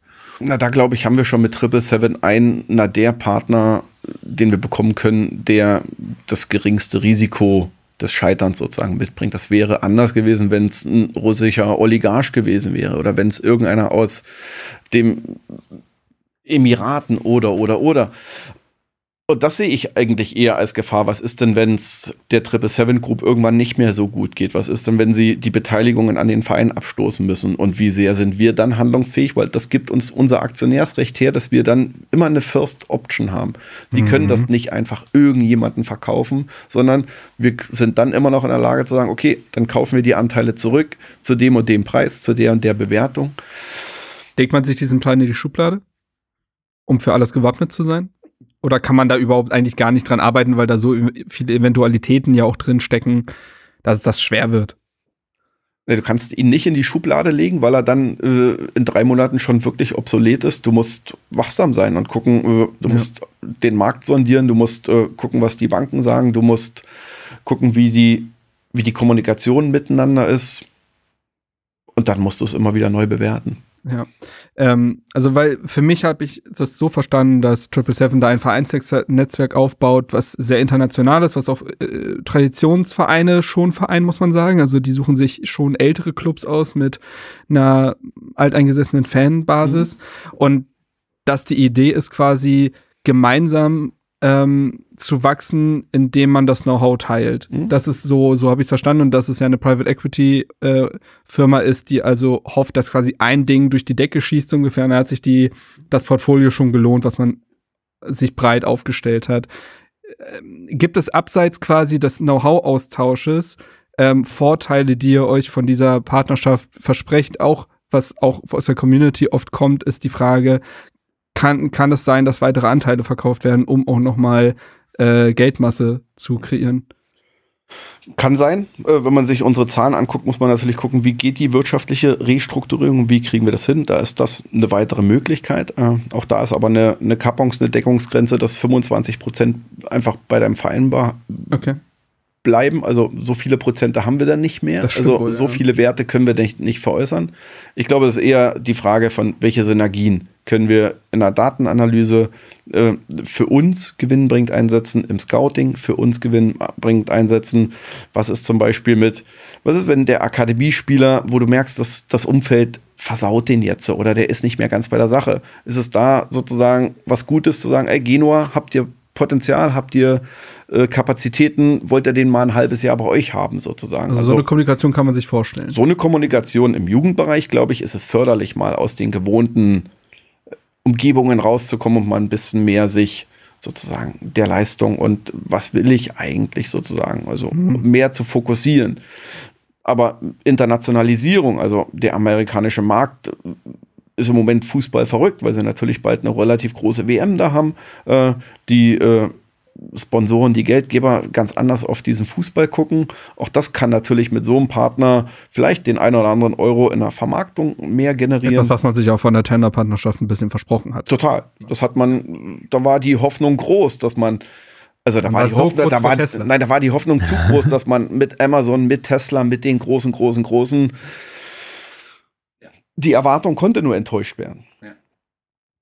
Und jetzt äh, sind alle so ein bisschen geeicht Äh, quasi. und- geerdet im Sinne von, äh, wir sind doch das warnende Beispiel, was zeigt, oh, wenn ihr zu so viel Geld kommt, macht es bitte nicht so wie. Ja, ja. das ist leider, BSC. es ist leider wirklich wahr. Und das wird uns doch noch viel länger nachhängen.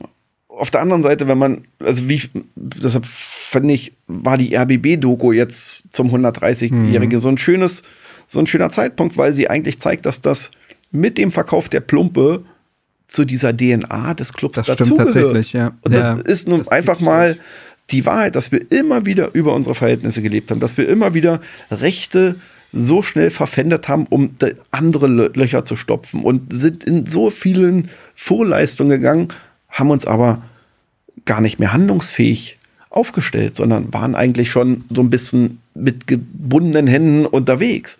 Aber seitdem wir die Plumpe verkauft haben, gehört das zum Verein dazu. Das stimmt. Etwas, was darunter auch immer leidet, ist ja auch das Sportliche und jemand, der mit, K äh, mit Triple Seven jetzt auch gerade, glaube ich, im Prozess viel zu tun hat, ist Freddy Bobic. Wenn ich das richtig verstanden habe, dass er schon da auch in der Kommunikation wichtig ist. Äh, Also er ist in dem Prozess mit involviert. Äh, hauptverantwortlich ist aber äh, ganz klar äh, Tom Herrich sozusagen für äh, Recht und Finanzen. Äh, von daher gibt es die Abstimmung und auch die Meetings mit Johannes und die Kommunikation zwischen Johannes Bors und Freddy Bobic gibt es. Äh, alles gut. Im Moment ist aber Tom im Lied zu sagen, kommt, jetzt müssen wir mit Triple Seven Mhm, äh, rein, um danach zu sagen, dann wird es bestimmt auch, also die machen zweimal im Jahr, machen die Sportdirektoren-Meetings, um Ah, okay. den Austausch Mhm, sozusagen miteinander zu fördern. Was ist in Sevilla los, was machen die, was ist in unterschiedlichsten Märkten. Und das ist ja durchaus, finde ich, ein sehr spannender Blickwinkel, weil viele zu sehr in ihren eigenen in ihrem eigenen Kosmos schwimmen und gar nicht mehr rausgehen und sagen, was machen denn, was machen, was machen die Kollegen in Warschau, was machen die Kollegen in Italien, in Mailand? Also Ja, man sieht ja auch, dass, dass, dass, dass der Trend im Fußball geht ja zu sich Netzwerken äh, anschließen und äh, Netzwerke aufbauen. Brighton ist da ein Beispiel, die dann Clubs in Belgien oder so haben, Talente erstmal kaufen, dorthin bringen und jetzt ist Brighton gerade im Inbegriff, die Top 6 in England mal zu kapern. Nicht, dass es so laufen muss, aber dass ein internationales Know-how aufgebaut wird und dass man schauen muss, dass einem die Fälle nicht wegschwimmen, weil man nur in seiner eigenen Suppe bleibt. Das ist schon der Trend, habe ich das Gefühl. Und die Vereine, die das verstanden haben, sind auch eher die, die jetzt äh, nach oben kommen.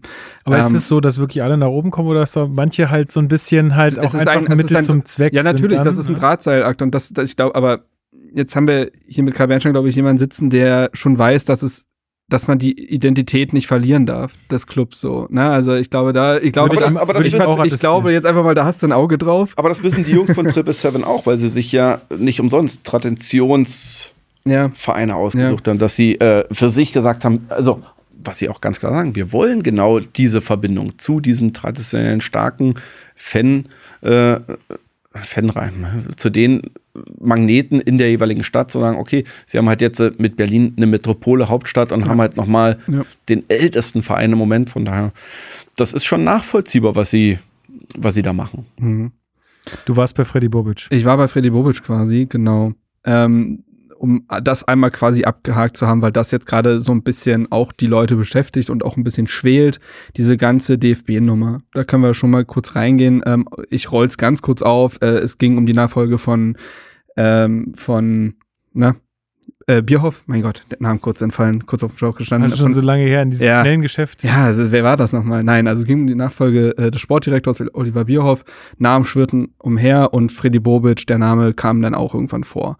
Ähm, es gab dann eine Medienrunde, die eigentlich ja dafür bestimmt war, um mal das Jahr so ein bisschen Review passieren zu lassen. Das Thema kam dabei auf, auch weil Freddy Bobic selber gesagt hat, dann haben wir es jetzt einmal besprochen und dann können wir weiter. Das hat dann aber relativ viel Raum in dieser Medienrunde eingenommen und er hat schon, ich werde den O-Ton jetzt nicht mehr rausholen, aber ein klares Dementi des Ganzen in meinen Augen und in den Augen vieler vermieden. Er selber hat ja noch gesagt, jetzt werden die Journalisten sagen, dass ich mir eine Tür offen halte, wo ich mir so dachte, ja, nur weil du das so benennst, ist es ja nicht nicht passiert. Ähm, und mehr oder weniger klang das wie eine Anleitung, wie man jemanden wie ihn denn in diese Rolle bekommen könnte. So. Die Wochen vergingen, die Spekulationen hielten an und Freddy Bobic äh, hat ein, weitere, ähm, ein weiteres Statement dazu ähm, ausgeschlossen War im Urlaub. war im Urlaub, so. Ähm, und dann kam jetzt die Medienberichte auf, dass es nicht er wird, sondern äh, Rudi Völler. Die Begründung bei Freddy Bobic soll sein, ich kann mich jetzt nur auf die Medienberichte von Sky und Co. beziehen, deswegen haben wir dich ja hier sitzen, dass das Gesamtpaket finanziell zu groß gewesen wäre für den DFB. Und daraufhin gab es dann die zweite Medienrunde quasi zu dem Thema, wenn man so möchte, noch in den USA, wo auch das halt zur Sprache kam und er sagt, äh, Freddy Busch zum ersten Mal quasi dann auch sagte, das Thema ist durch, ich bin happy hier. Ähm, für mich war das gar nicht so ein großes Thema, das wurde eher äh, von den Medien aufgebauscht und äh, für mich war das eher ein Testballon, um mal zu gucken, wer denn aus dem Verein wie redet und wie die Medien das ganze Thema aufbereiten. Und da würde er ein paar Leuten auch mal tiefer in die Augen gucken. Und die, und jetzt frage ich dich, wie, wie tief habt ihr euch in die Augen geguckt? Und jetzt frage ich dich. nee, aber ist, manchmal hat man ja so ein Bauchgefühl. Ob das jetzt medial aufgebauscht wurde oder nicht, hatte man schon das Gefühl, Freddy Bobic könnte sich das vorstellen. Das, das war das Gefühl, glaube ich, was alle so hatten. Und du hast selber gesagt, Reisende sollte man nicht aufhalten. Wie ist das Verhältnis in dieser Zeit gewesen? Gab es eine Kommunikation und haben das alle überinterpretiert?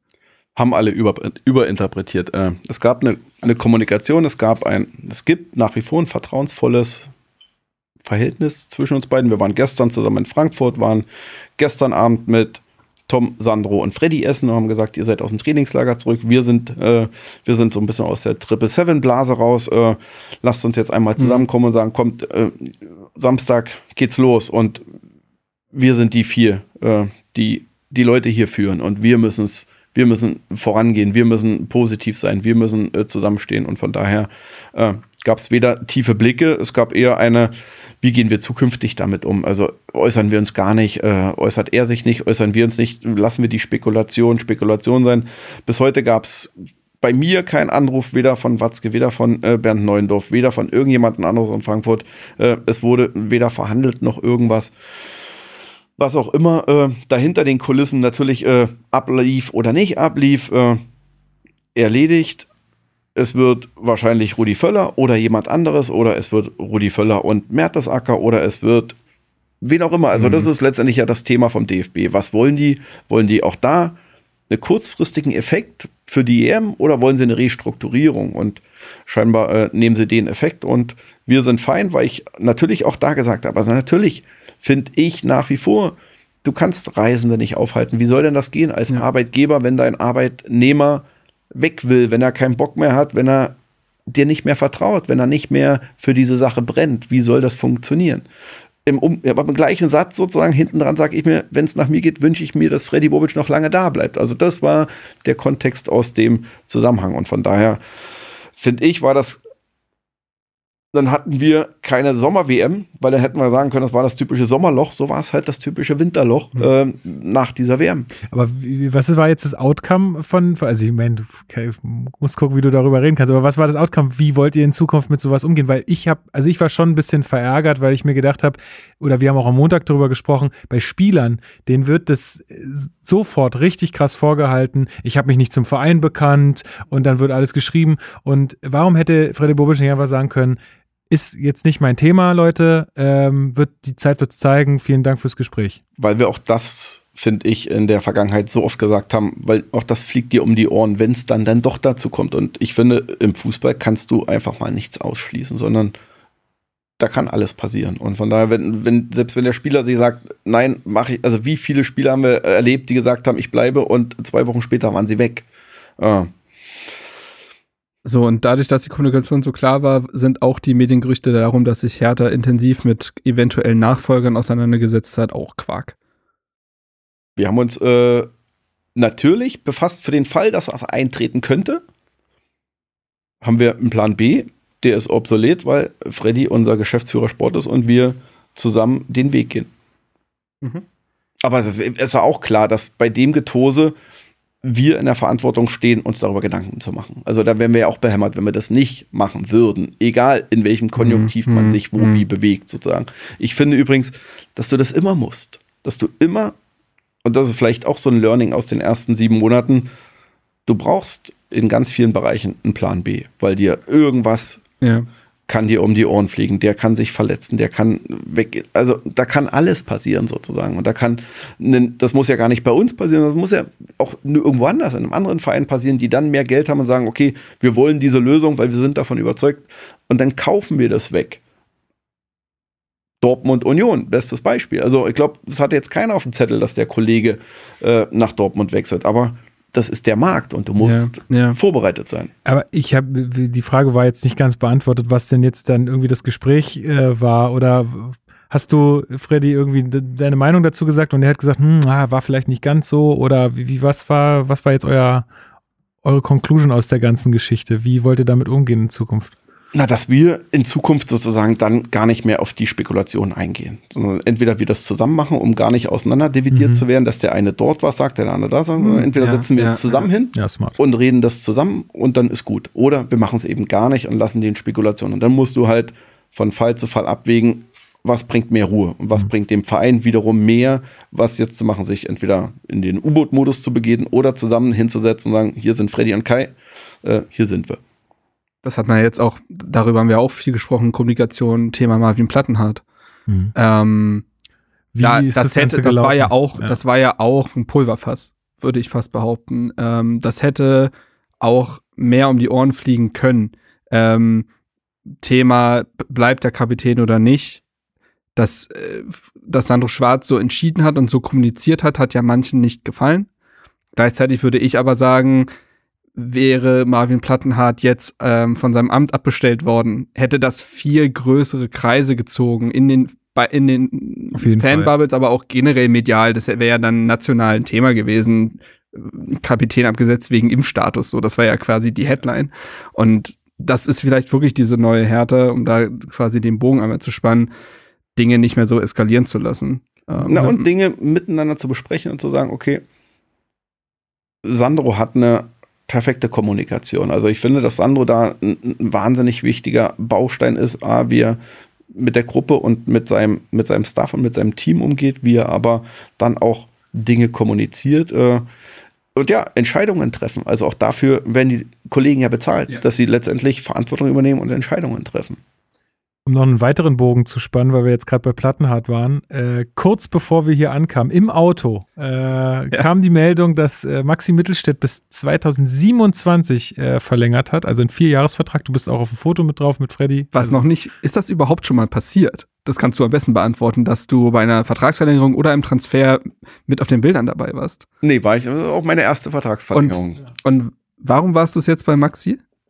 weil Maxi ein Hertaner ist äh, und mich das besonders gefreut hat, dass er sich dafür entschieden hat, den Weg, den wir eingeschlagen haben, mit dem Verein mitzugehen. Und ja. was ist jetzt, also was war, äh, was war so jetzt ein bisschen auch die Perspektive, die Hertha auch Maxi gegeben hat, weil, mein gut, klar, äh, Plattenhards Vertrag wird auslaufen, das ist ja jetzt auch schon all, allseits bekannt. Das heißt jetzt so ein bisschen im Umkehrschluss, jetzt äh, werden, wird auf Maxi gesetzt, äh, so in der Rückrunde, also, also, oder was jetzt ansteht sozusagen. Auf jeden Fall. Äh, wir wollen, wir wollen auf Identifikation setzen. Also ich glaube, wir haben auch in den letzten Jahren oder in den letzten 10, 20, also wir haben, finde ich, so die Äras der Boatengs, Eberts, äh, Dejagas, äh, Gibt wie- eine gute The Zone-Doku dazu.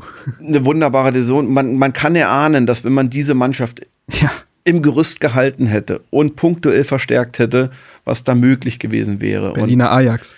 Ja.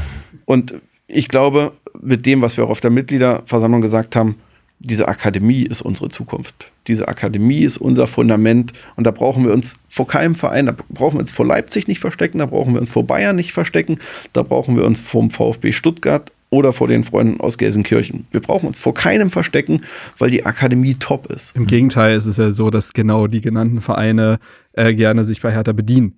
Ähm, Was aber eine das ist- Wertschätzung ist. Ja, aber das ist ein interessantes Thema, dass du es auch ansprichst, weil die Akademie, wie gesagt, das muss ja jetzt auch Markenkern sein, auch aus einer finanziellen Notwendigkeit Not, heraus. Tugend. Ähm, wie, äh, also, was wäre dein Wunsch dahingehend? Also, eine Kultur zu schaffen, Da müssen wir jetzt eine Pullerpause machen. das ist in Ordnung, das können wir machen. Wir können, Dann können wir danach äh, mit der Akademie weitermachen. ja, gerne, dann machen wir das doch Machen so. wir hier kurz einen Schnitt und gleich äh, hört ihr uns mit leeren Blasen wieder.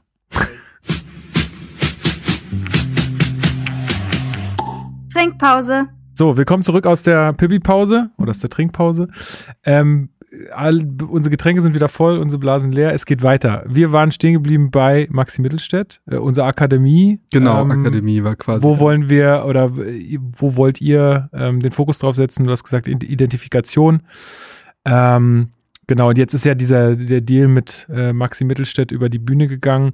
Äh, ich bin wahnsinnig froh darüber, dass das jetzt passiert ist, ähm, dass da auf ihn gesetzt wird.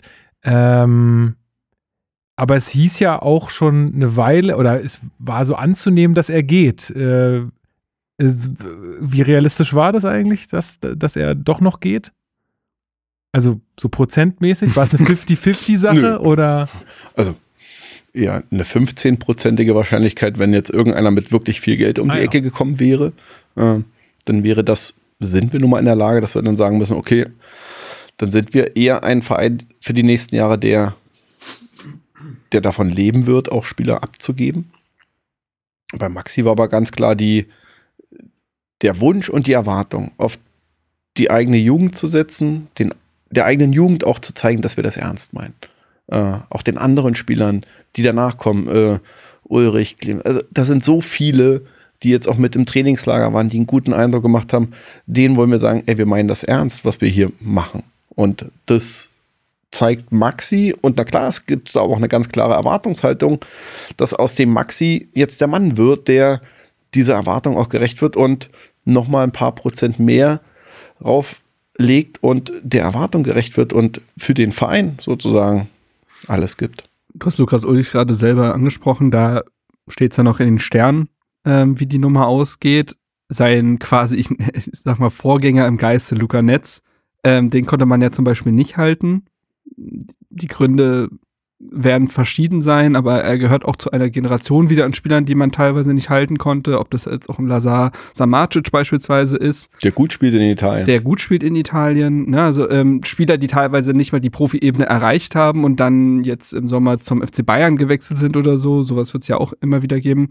Was glaubst du, braucht es für eine Kultur in diesem Verein, um diese Akad Akademiespieler wieder mehr zu fördern, die Durchlässigkeit zu haben und gleichzeitig denen auch das Gefühl halt zu geben, du kannst es hier schaffen, du musst nicht gehen. Diese, das ist äh, ein Einschub dazu ist natürlich, dass es immer Einzelfälle geben wird, wo Spieler der Kopf verdreht wird oder die, ne, das wird es immer geben, aber wie schafft man es, dass die große Masse da auch die bleibt? große Masse wird ja unrealistisch sein im Sinne von, wie viele junge Spieler haben diesen Traum, wie viele gehen in ein NLZ, wie viele schaffen den Sprung wirklich. Und da finde ich, ist Hertha ein Beispiel von dem, dass ich glaube, dass wir uns auch da nicht verstecken brauchen, in den letzten Jahren 35, 40 Spielern den Weg in den Profifußball geebnet haben aus unserer Akademie heraus. Das ist echt gut. Wir können das noch besser machen und wir müssen das stringenter machen, indem gefühlt war lange Jahre bei uns so eine Sollbruchstelle zwischen Akademie, Profikader und das war nie stringent. Äh, mit einem Sandro, der jetzt aber auch auf die Jugend setzt und mit einer notgedrungenen Art und Weise, wir müssen aus dieser Not jetzt diese Tugend machen, äh, war natürlich mit Maxi genau das richtige Signal. Wir brauchen aber nicht nur eine Professionalisierung unserer Akademie, auch im pädagogischen Sinn oder im psychologischen Sinn. Wir brauchen auch ein vernünftiges Elternhaus, was das will. Ähm, und leider haben wir da den wenigsten Einfluss drauf, was wollen die Eltern für ihre Kinder und wie sind die Eltern, ab welchem, ab welchem Alter fangen die Eltern sich an, mit den Beratern zu treffen, ab welchem Alter fangen die Eltern an, sich andere Einflüsse in ihre Bewertung mit einfließen zu lassen. Und das macht es dann natürlich schwer, weil du dann nicht nur den Jungen hast, sondern du hast das Elternhaus, du hast den Vater, du hast eine, eine doppelte Erwartungshaltung und dann wirst du wenn das Elternhaus sozusagen eine andere Zielsetzung hat für den Jungen, wirst du auch öfters mal wieder verlieren. Und da einfach noch mehr in die Gespräche zu gehen, schon von vornherein ähm, mit den Eltern immer wieder im Austausch zu sein, vielleicht mal Workshops zu veranstalten, äh, zu sagen, wie, was ist eigentlich hier ein guter Weg, worauf solltet ihr achten, wenn ihr angesprochen werdet und so. Haben wir schon Sowas? gemacht. Es gab Mhm. dieses Jahr, letztes Jahr, ein Elternabend, äh, um genau das da mal reinzugehen, aber auch in die pädagogische Entwicklung, in die Mhm. psychologische Entwicklung. Was für eine Hilfestellung können wir den Jungs da geben? Wie können wir, wie können wir mit denen noch besser arbeiten? Wie können wir sie auch noch besser formen? Also auch das ist ja durch den DFB jetzt so eine kleine Debatte. Wie sehr sind auch im Jugendbereich die Trainer an Tabellenplätzen gemessen oder eigentlich an der Entwicklung der Spieler. Und eigentlich ist, ist doch die Tabelle völlig Mumpitz. Es geht doch darum, die Spieler bestmöglichst zu entwickeln. Also könnte man das System beispielsweise auch umstellen, dass die Trainer am Erfolg der Spieler partizipieren und nicht mehr am Tabellenplatz, weil sie dann einen anderen Fokus setzen. Und das ist sozusagen, wir müssen das überprüfen und müssen das immer wieder dem Markt, der Situation und den Gegebenheiten anpassen und sagen, okay, wir müssen da Dinge halt auch mal anders machen oder sie zumindest mal ausprobieren und am Ende des Tages sagen, okay, haben wir probiert, hat nicht funktioniert, weg oder hat probiert, hat funktioniert, aber da können wir noch eine Nuance drehen.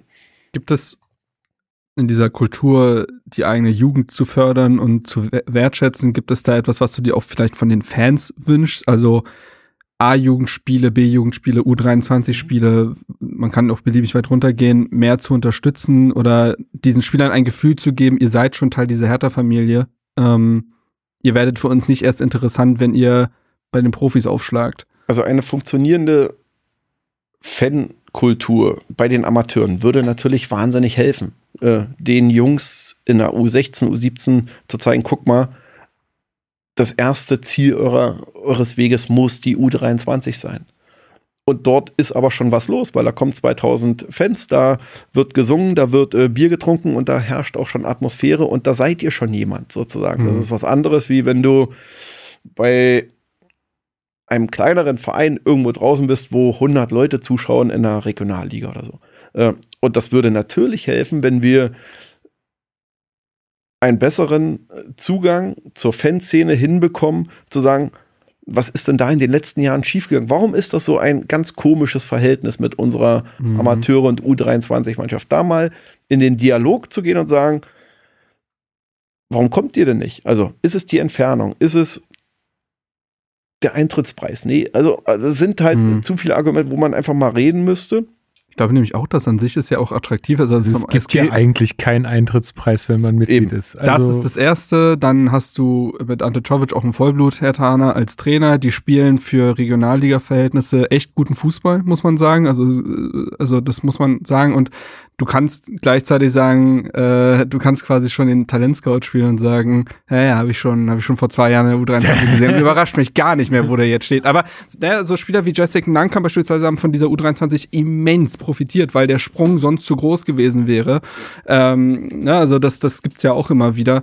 ja, also, ich kann da auch nur Werbung für machen. Es ist eine schöne Veranstaltung immer dort im Ja. Amateurstadion. Das ist ey, wirklich äh, cool. Also es kommen ja auch schon einige Leute, muss man ja, Ja. auch schon sagen. Aber klar, ich gebe dir völlig recht. Es kommen ja auch dann teilweise Fanszenen von einigen Mhm. äh, Clubs, die dann auch mit, und die sind dann die, die singen. Und da sind wir so ein bisschen hinten dran, muss man ganz klar sagen. Also, Ja. Kommen wir vielleicht von den Amateuren und den Jugendspielern zu den Profis auch nochmal. Ähm, wie empfindest du die Saison bislang und was glaubst du, ist denn noch drin?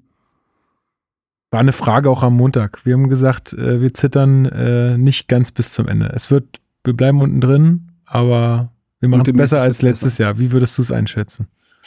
Ich würde es auch so einschätzen, dass wir äh, nicht in die Relegation gehen, sondern wir uns vorher retten und äh, dann hätten wir das Ziel erreicht. Also wir haben am Anfang gesagt, es wird eine schwere Saison. Wir sind mit vielen Vereinen da unten drin und wir müssen für uns unsere Hausaufgaben und wir müssen nur auf uns gucken und das wird herausfordernd und es wird anstrengend und es wird Rückschläge geben und äh, auch da wiederum die Frage, wie kriegen wir es hin, unsere Erwartung an die Realität anzugleichen. Unsere Erwartung, äh, genauso wie die Mannschaft verstanden hat, wir haben Abstiegskampf. Samstag 15.30 Uhr in Bochum ist Abstiegskampf. Und das weiß die Mannschaft und die ist fokussiert.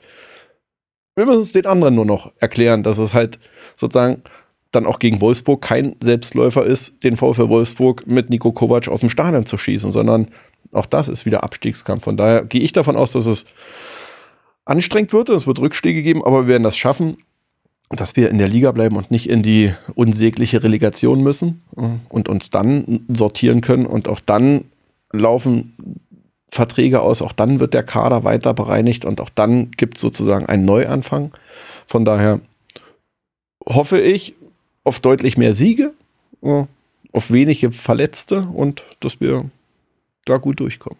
Wie ist denn gerade die, also weil wir sind ja gerade punktemäßig wirklich in einer prekären Situation, das kann man ja gar nicht anders sagen. Also es sieht ja wirklich düster aus. Wie sieht denn die, du bist ja ganz gut im Bilde, Marc, wie sieht denn die äh, Situation auch in den anderen Vereinen da gerade aus? Also speziell jetzt irgendwie Stuttgart, Augsburg. Ja, Stuttgart äh, ähm, hofft jetzt natürlich auf den Bruno Labbadia-Effekt, ja auch Mhm. äh, nicht ohne Grund. Nee, Hat das ja nun schon oft hinbekommen und der Kader, muss man sagen, ist punktetechnisch ähnlich wie Hertha unter seinen Möglichkeiten geblieben. Aber das Umfeld ist nicht so ruhig. Das Umfeld ist tatsächlich gerade, da brodelt extrem. Da Ja. könnte es jetzt auf Gremienebene wieder richtig, ähm, ja, also ist schon wieder VfB in Reinform. es ist wirklich krass, was, was ich teilweise so von Fans da mitbekomme. Äh, ich glaube, Schalke braucht man nicht mehr drüber reden. Das, äh, das, das Gerade sage ich. hat er das gesagt. Ich hab's ja, gesagt. wir, wir sagen das. Ach, ihr sagt das. Wir sagen das Ich tatsächlich. beuge mich nicht. Ich beuge mich nicht. Nee. Nein, aber ähm, Gelsenkirchen, äh, da brauchen wir, glaube ich, tatsächlich gar nicht mehr drüber reden. Das, äh, ich halte Thomas Reis für einen guten Trainer, aber der Kader, Kader ist eine. Katastrophe und er wurde im Winter sogar fast eher verschlechtert. Das muss man auch erstmal hinbekommen. Bochum, boah, finde ich schwierig. Also auch, ich finde, dass der neue Trainer, Thomas Letsch, gar nicht so einen schlechten Eindruck macht. Die, aber die werden bis zum Ende zittern und dann hast du ja noch so Vereine wie Augsburg und Köln, würde ich sagen. Augsburg, ah, die haben jetzt im Winter ordentlich Geld ausgegeben. Da weiß man aber nie, wie sowas letztendlich. Haben sie auch ne? schon mal vorher und das war auch nicht so, So, erfolgreich. ähm, und, und ich meine, Köln- hat sich stark, äh, also haben sie ja de- deutlich Klar, die haben jetzt mit Davy Selke natürlich eigentlich schon den Klassenhalt eingekauft. Wie bitter, wie bitter war der Abgang für dich? Also jetzt mal ganz ehrlich, also so, auch weil du ja sagst, die Gruppe ist wichtig, wie, was bricht da weg mit Davy Selke? Ich glaube, dass da nichts wegbricht. Äh, ich glaube, es wird eher sogar auf dem Spielfeld deutlich attraktiver und deutlich, äh, deutlich zweikampfbetonter. Also, wenn ich mir vorstelle, anstelle Davy kommt Jessic, glaube ich, ist das was völlig anderes. Äh, auch in dem Sinne, wie die Spieler vorher Davy bedient haben und dann, und dann äh, Jessic bedient haben. Von daher glaube ich, äh, verlieren wir da nichts. Also es macht nichts kaputt. Er hat aber auch sozusagen, weil er ein guter Profi war und weil er sozusagen ein entscheidender Kopf in der Kabine war, ist es jetzt nicht so, dass der fehlt.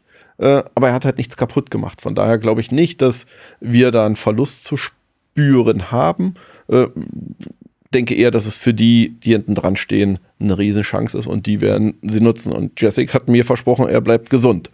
Na dann, Okay, na dann, dann. muss das halten. Aber er tatsächlich auch, also ich glaube, das wünsche ich jeder, dass der fit bleibt, weil ja. der nun auch wirklich äh, für Berlin und Hertha brennt und äh, dieser Mannschaft ja rein sportlich viel geben kann. So, also ist ja auch ein wirklich interessanter Spielertyp. Ähm, und jetzt hat man Florian Niederlechner nun ja auch einen direkten der- Selke-Ersatz, wenn man so möchte.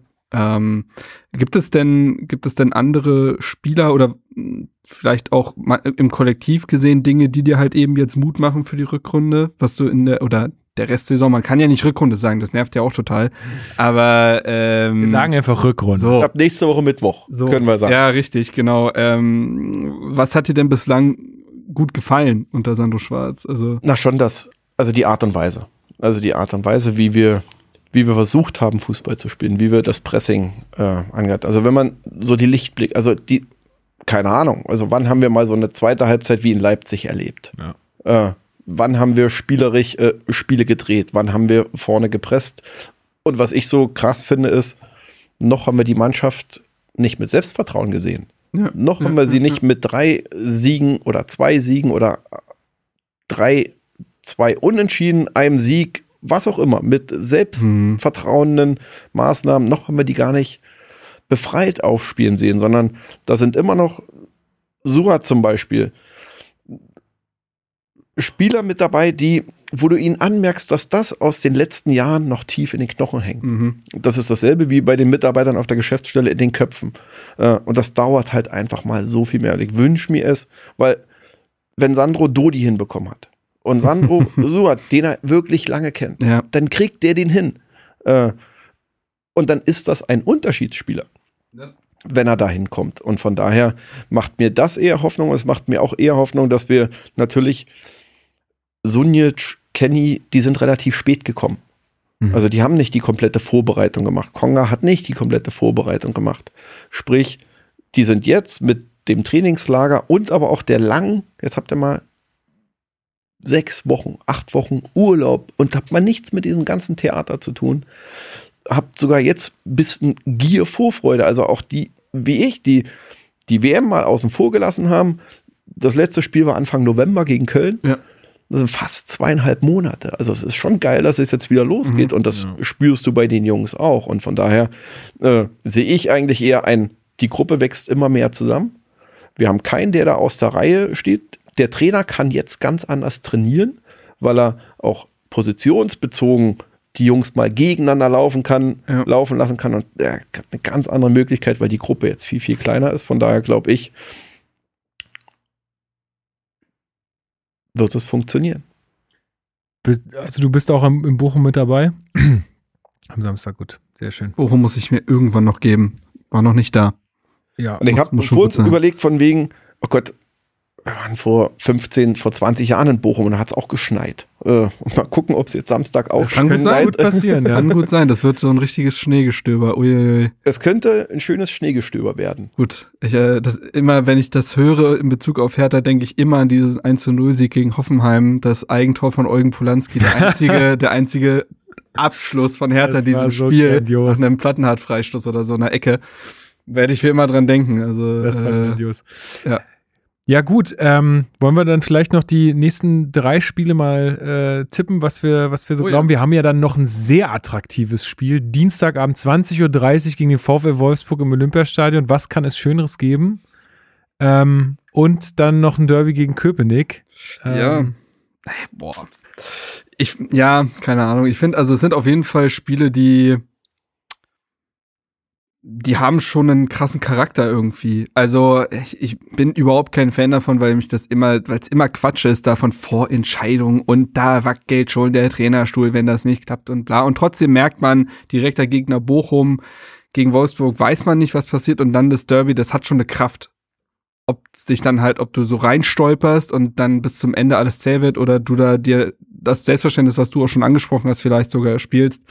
Ich glaube, gegen Bochum, glaube, gegen Bochum gewinnt man tatsächlich. Das wird, äh, das wird nicht geil, so, ähm, glaube ich tatsächlich. Also es wird jetzt halt kein tolles Fußballspiel. Dafür wird Bochum auch einfach sorgen, weil die es gut schaffen, Gegner auf ihr Niveau runterzuziehen und Hertha auch strauchelt, wenn es um viel Ballbesitz geht. Und Bochum wird den Ball, egal ob die jetzt Heimteam sind, einfach hergeben. Ja.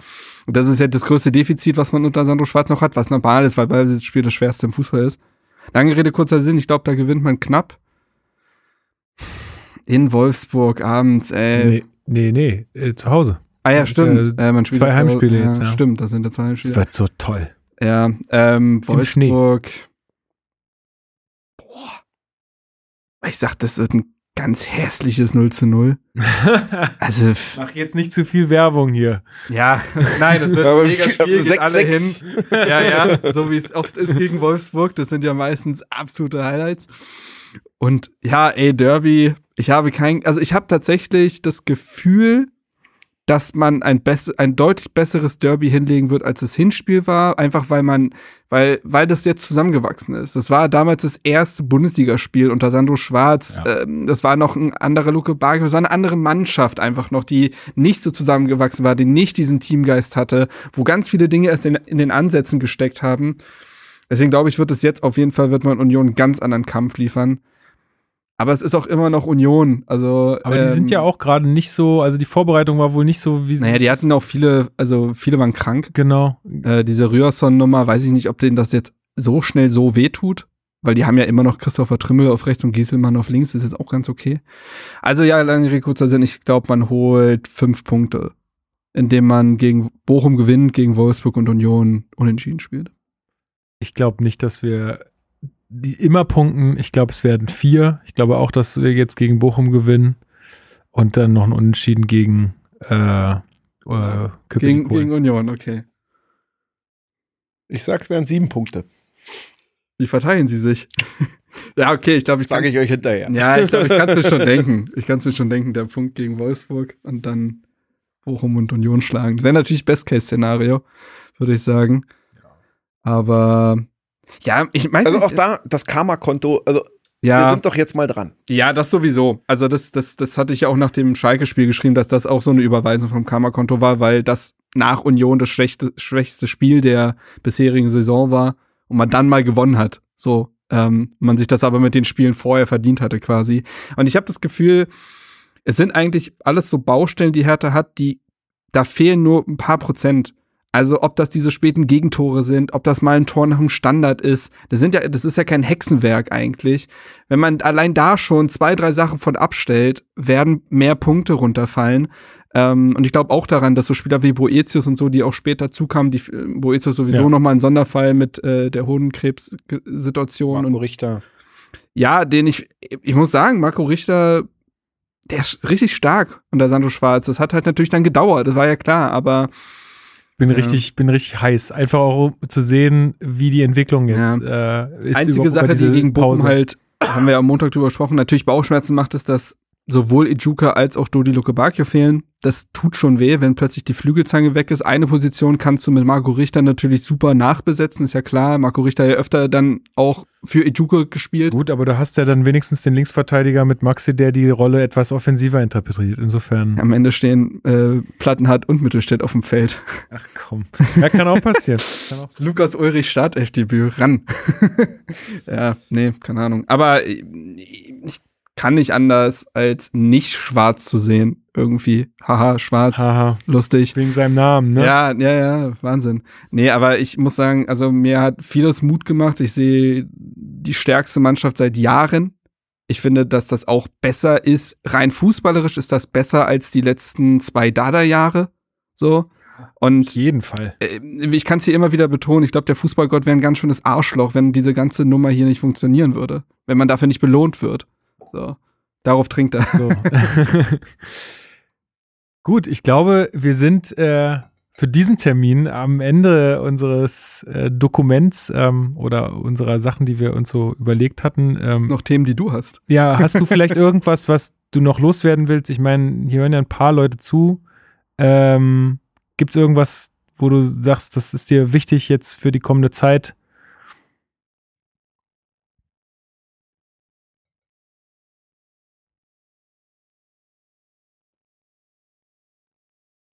Wir schneiden, ich kann noch ein bisschen überlegen.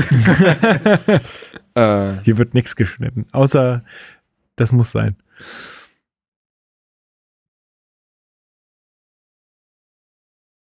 Ein volles Stadion gegen Union. Es wird so oder so voll wahrscheinlich. Aber ganz voll, weiß ich nicht. Ja? Wir werden sehen.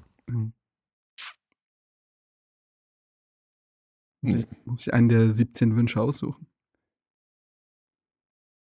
doch, da, also an die, an die Kurve gerichtet oder an, an den Stadionbesucher gerichtet oder an den, der den, also wie viele, auch das war ja eine, eine Motivation meinerseits im Sinne von, der Verein war auf dem besten Weg, den Leuten egal zu werden. Mhm.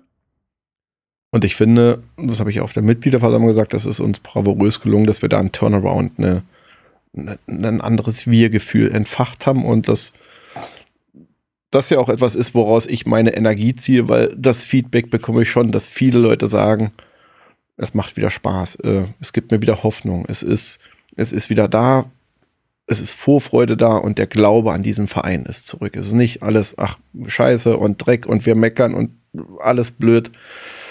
Aber an diese Kraft an diese Energie zu glauben und eher zu überlegen, wie kriegen wir, wie kriegen wir die Stimmung noch weiter aus der Kurve in das weite Rund getragen? Wie kriegt man die Leute auf der Gegentribüne wirklich animiert zu sagen, ey, die Kurve gibt alles, lasst uns, lasst uns da mitmachen, lasst uns zeigen, dass dieses Stadion ein wirklicher Tempel ist, wenn wir da alle mitmachen, ja.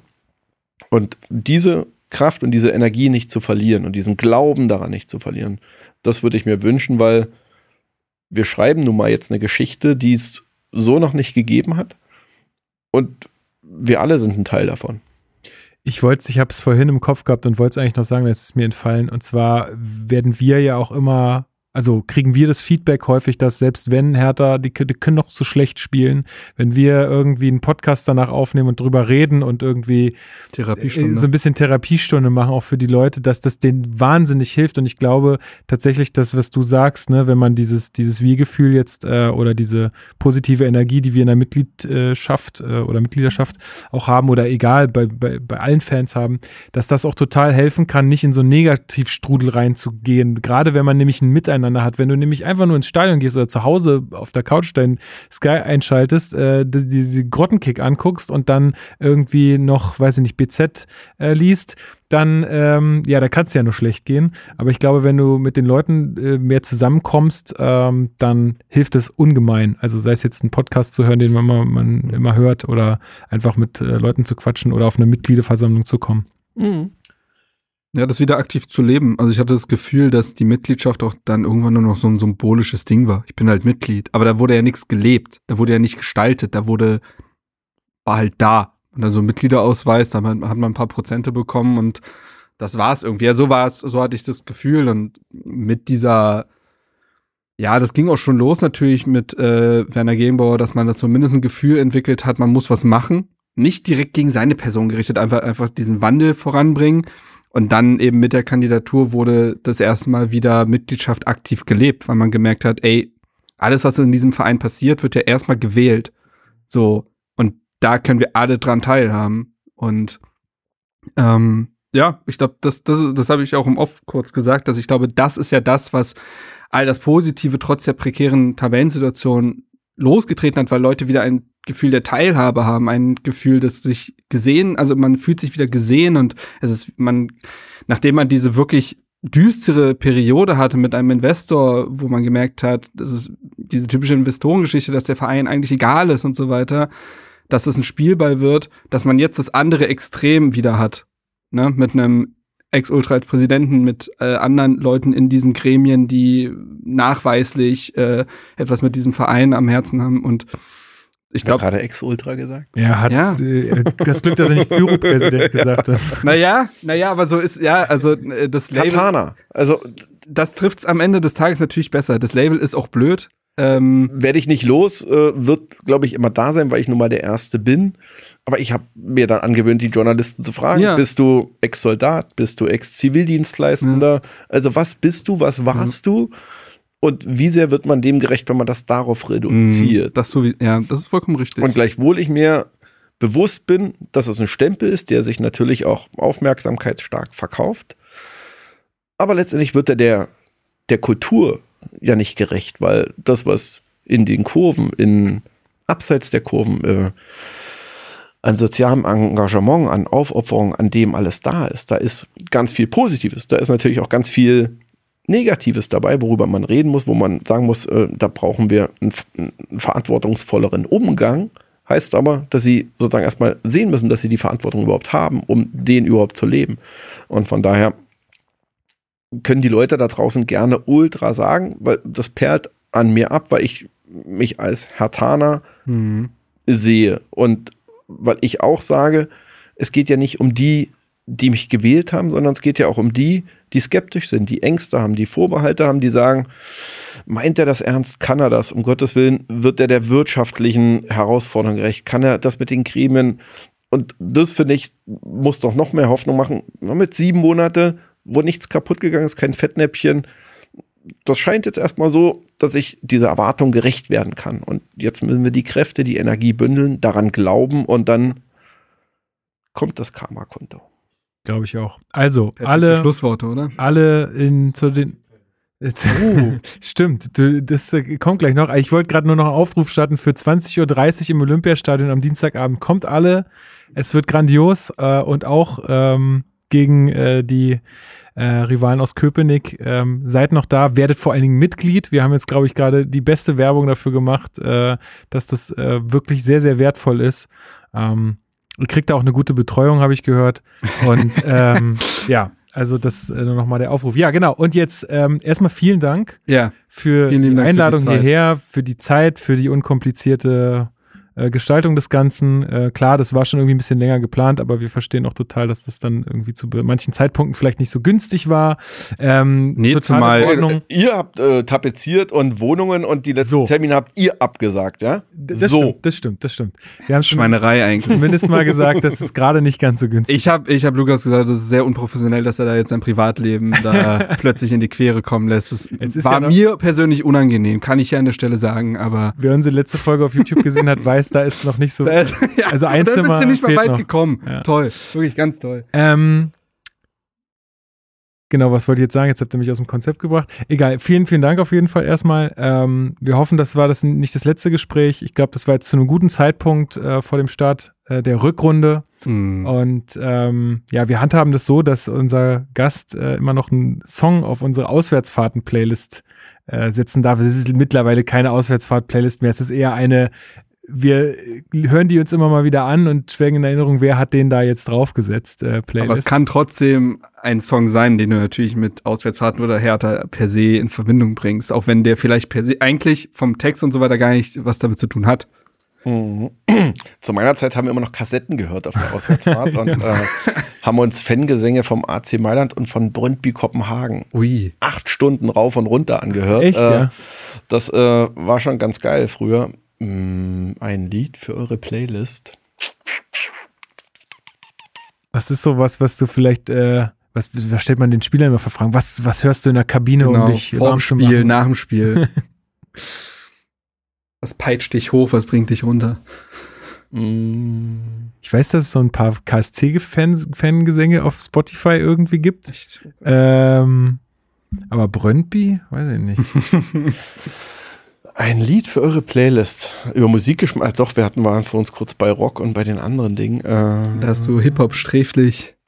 immer- schrecklich äh, versagt. Aber ich gehe Ja. mal, ich, ich reiß mal in die 90er Jahre. Mhm. Äh, Das ist immer ich gut. Ein Kind der 90er bin und äh, 90er durchaus ja auch im Bus Sinn macht. Äh, nehmt mal Lemon Tree. Gut, Gut. all das wird einige von uns freuen, glaube ich. Sagen, dass der noch nicht drauf ist. Ist ja schon was verwunderlich. Tatsächlich. Ja, dann nehmen wir den. Sehr gut. Sehr gut. Dann haben wir's.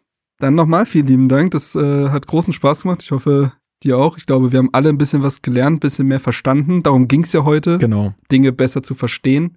Nicht auf die Uhr geguckt, äh, Das ist nicht Feierabend. Von daher, alles- es hat Spaß gemacht. Super. Dann war es ja quasi dein Hobby, wenn du nicht auf die Uhr Total. geguckt hast.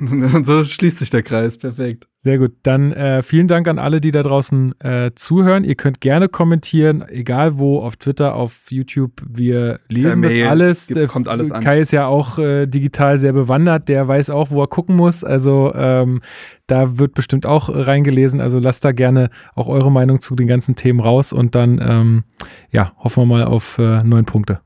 So ist es. Hái. Hái.